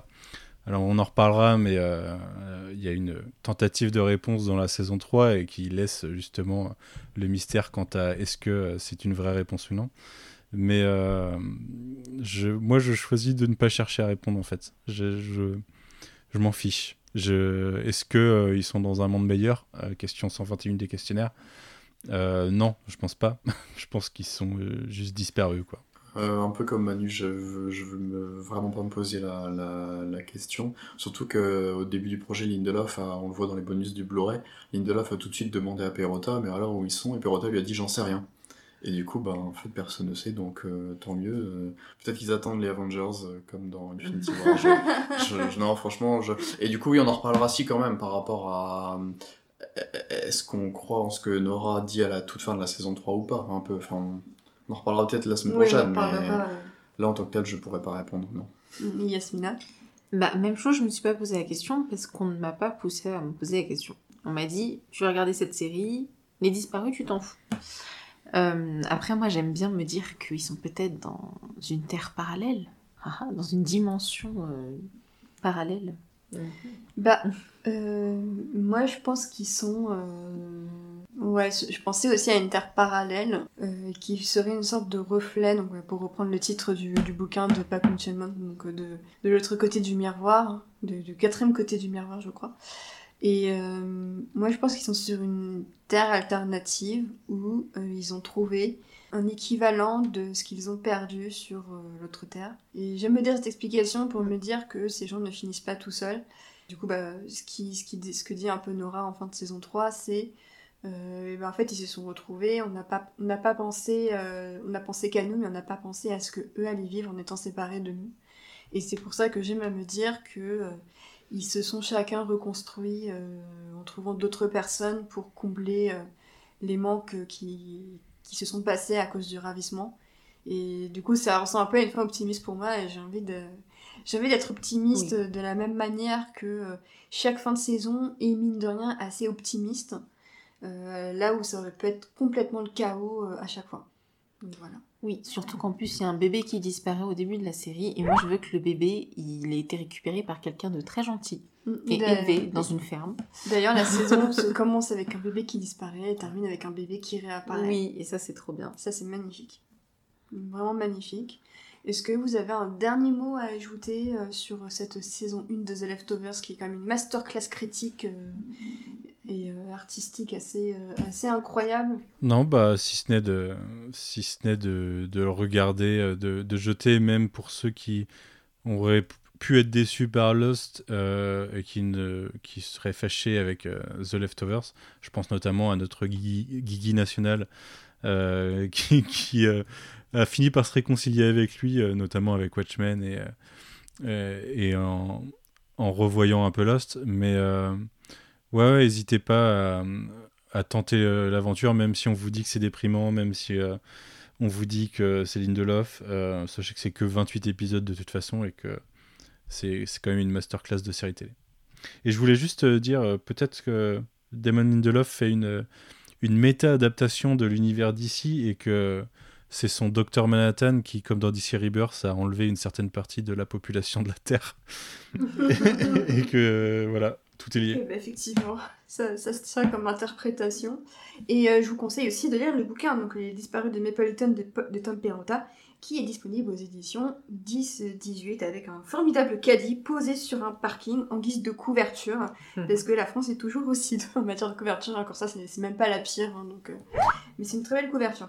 Euh, donc voilà. Oui. Oui. euh, Oui, oui, attends. pardon. En parlant de la, du titre français, je trouve ça dommage que ça s'appelle Les disparus de Mapleton.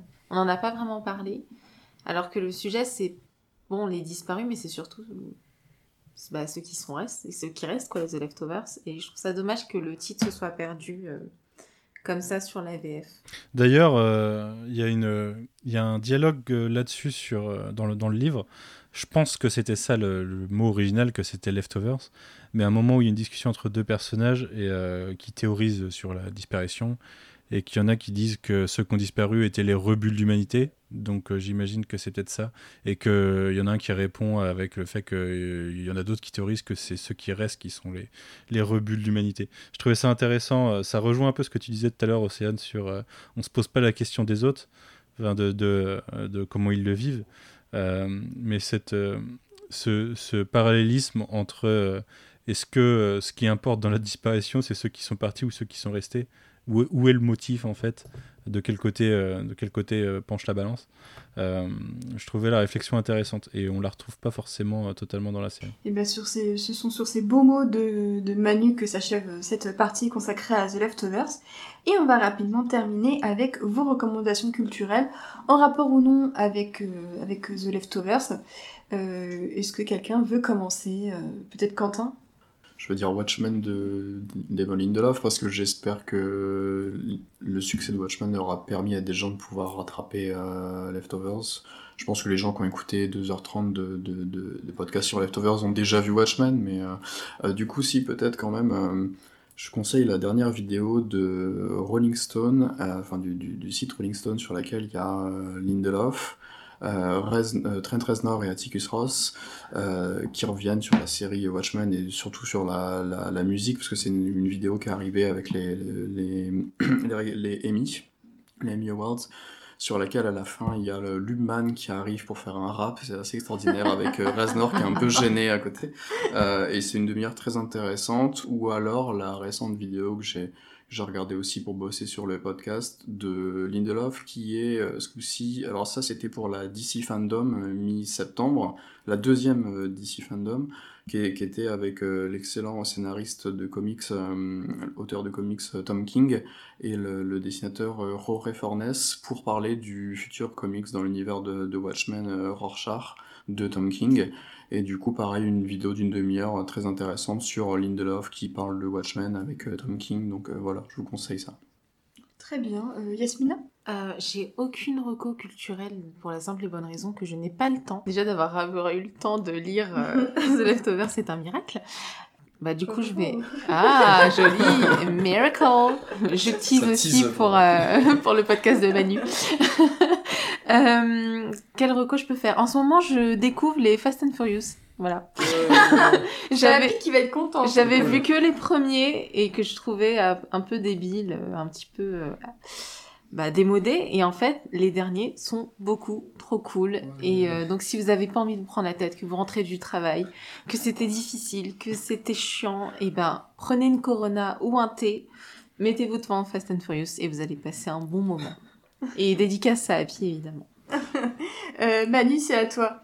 Alors moi, on va être aux antipodes de Fast and Furious, Euh, avec une série euh, qui qui a pas vraiment de lien avec euh, The Leftovers, si ce n'est euh, que Janelle Moloney, qui joue euh, Marie, euh, euh, Marie Jamison, du coup, euh, a un rôle important dedans. C'est The West Wing, qui arrive euh, très bientôt sur Canal, euh, en, du coup, en, en intégralité. Euh, The West Wing, qui est une série d'Aaron Sorkin qui date déjà de du début des années 2000, voire peut-être même fin des années 90 au début.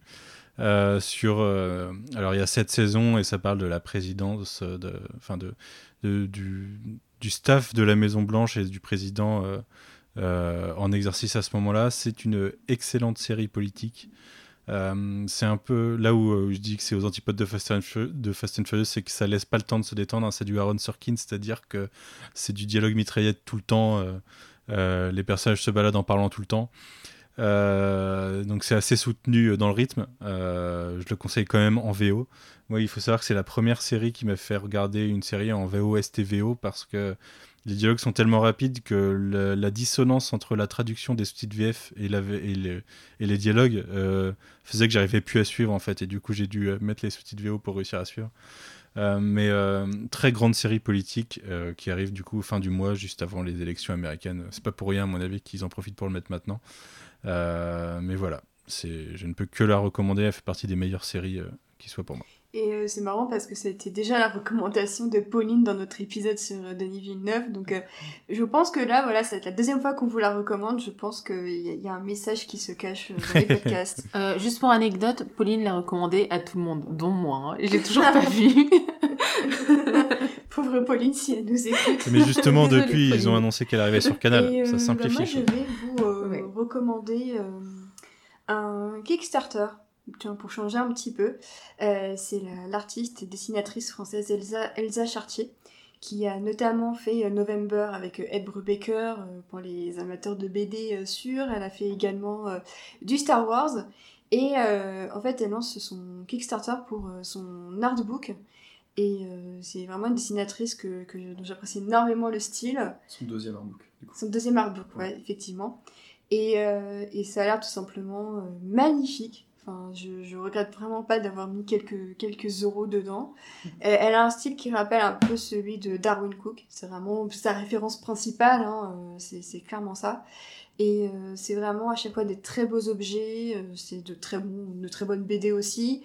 Euh, The Infinite Loop, en plus, c'est euh, c'est un peu lesbien. Euh, et pareil pour November, à chaque fois, c'est beaucoup de personnages féminins euh, très queer. Donc, vraiment, à mon public de, de lesbiennes et de, et de meufs bi, franchement, lisez Elsa, Elsa Chartier, c'est vachement cool et elle pense à nous. Et, et du coup, vraiment, c'est la qualité de ses dessins est tout simplement incroyable. Donc euh, vraiment, je vous invite aussi à la suivre sur les réseaux sociaux. Elle poste tous ses dessins et tout ça. À chaque fois, c'est c'est euh, fracture de la rétine tellement c'est beau. Donc, euh, donc voilà, je regrette vraiment pas. Et, c'est bien aussi de soutenir tous ces artistes qui essaient de sortir un peu des sentiers battus en matière d'édition. Je pense notamment à Sullivan avec avec son projet. Euh, je pense vraiment à beaucoup, beaucoup de projets du moment qui essaient de, de s'autofinancer. Qui cartonnent. Hein, et qui cartonnent sans passer par les circuits classiques. Et je pense que c'est une belle preuve que euh, euh, le financement participatif, alors ça peut être parfois un peu risqué, mais honnêtement, il peut aussi apporter son lot d'œuvres qui sortent du lot et qui permettent de soutenir des, des auteurs qui ont peut-être moins de renommée que les, les, auteurs classiques que vous retrouvez en librairie. Donc, euh, donc voilà, c'était euh, ma, ma, recommandation. Euh, c'était Elsa Chartier. Eh ben, écoutez, merci à vous trois. Merci Manu. Merci. Merci à toi. Euh, du coup, on euh, se retrouve euh, donc dans quelques minutes ou quelques heures peut-être, hein, si vous voulez directement enchaîner avec le coin pop qui reviendra sur les trois saisons de Leftovers et un focus plus global sur Lindelof et, et sur l'après Leftovers, si je ne dis pas de bêtises. quant à moi, il ne me reste plus qu'à vous remercier pour, pour la bonne marche du Tipeee qui fonctionne extrêmement bien. Euh, j'ai lancé, si vous écoutez ce podcast en octobre 2020, j'ai lancé les contreparties et préjugés il en reste plus trop, donc si vous voulez soutenir euh, notre petit podcast euh, tout en ayant un goodie et un épisode bonus, eh bien écoutez, c'est le moment. Quant à l'épisode bonus, eh bien, il parlera de Watchmen. Tiens, c'est marrant ça. Euh, tiens, bizarrement, le mois où je parle de The Leftovers, l'épisode bonus c'est sur Watchmen, c'est très étrange. Et, et du coup, donc, je vous laisse encore un peu de suspense sur l'invité, même si je pense que vous aurez compris via mes différents teasings sur les réseaux sociaux. Donc euh, on enregistre ça, euh, là on est actuellement le 4 octobre quand on enregistre euh, cette partie-là. Donc a priori vous aurez l'épisode bonus et l'épisode sur Leftovers à peu près en même temps. Donc j'espère que ces deux écoutes vous plairont. N'hésitez pas à nous suivre sur les réseaux sociaux, à partager les podcasts un peu partout autour de vous à nous laisser des étoiles sur iTunes. C'est bien plus important que vous ne pouvez le penser. Et euh, merci encore à tous et à toutes de votre soutien.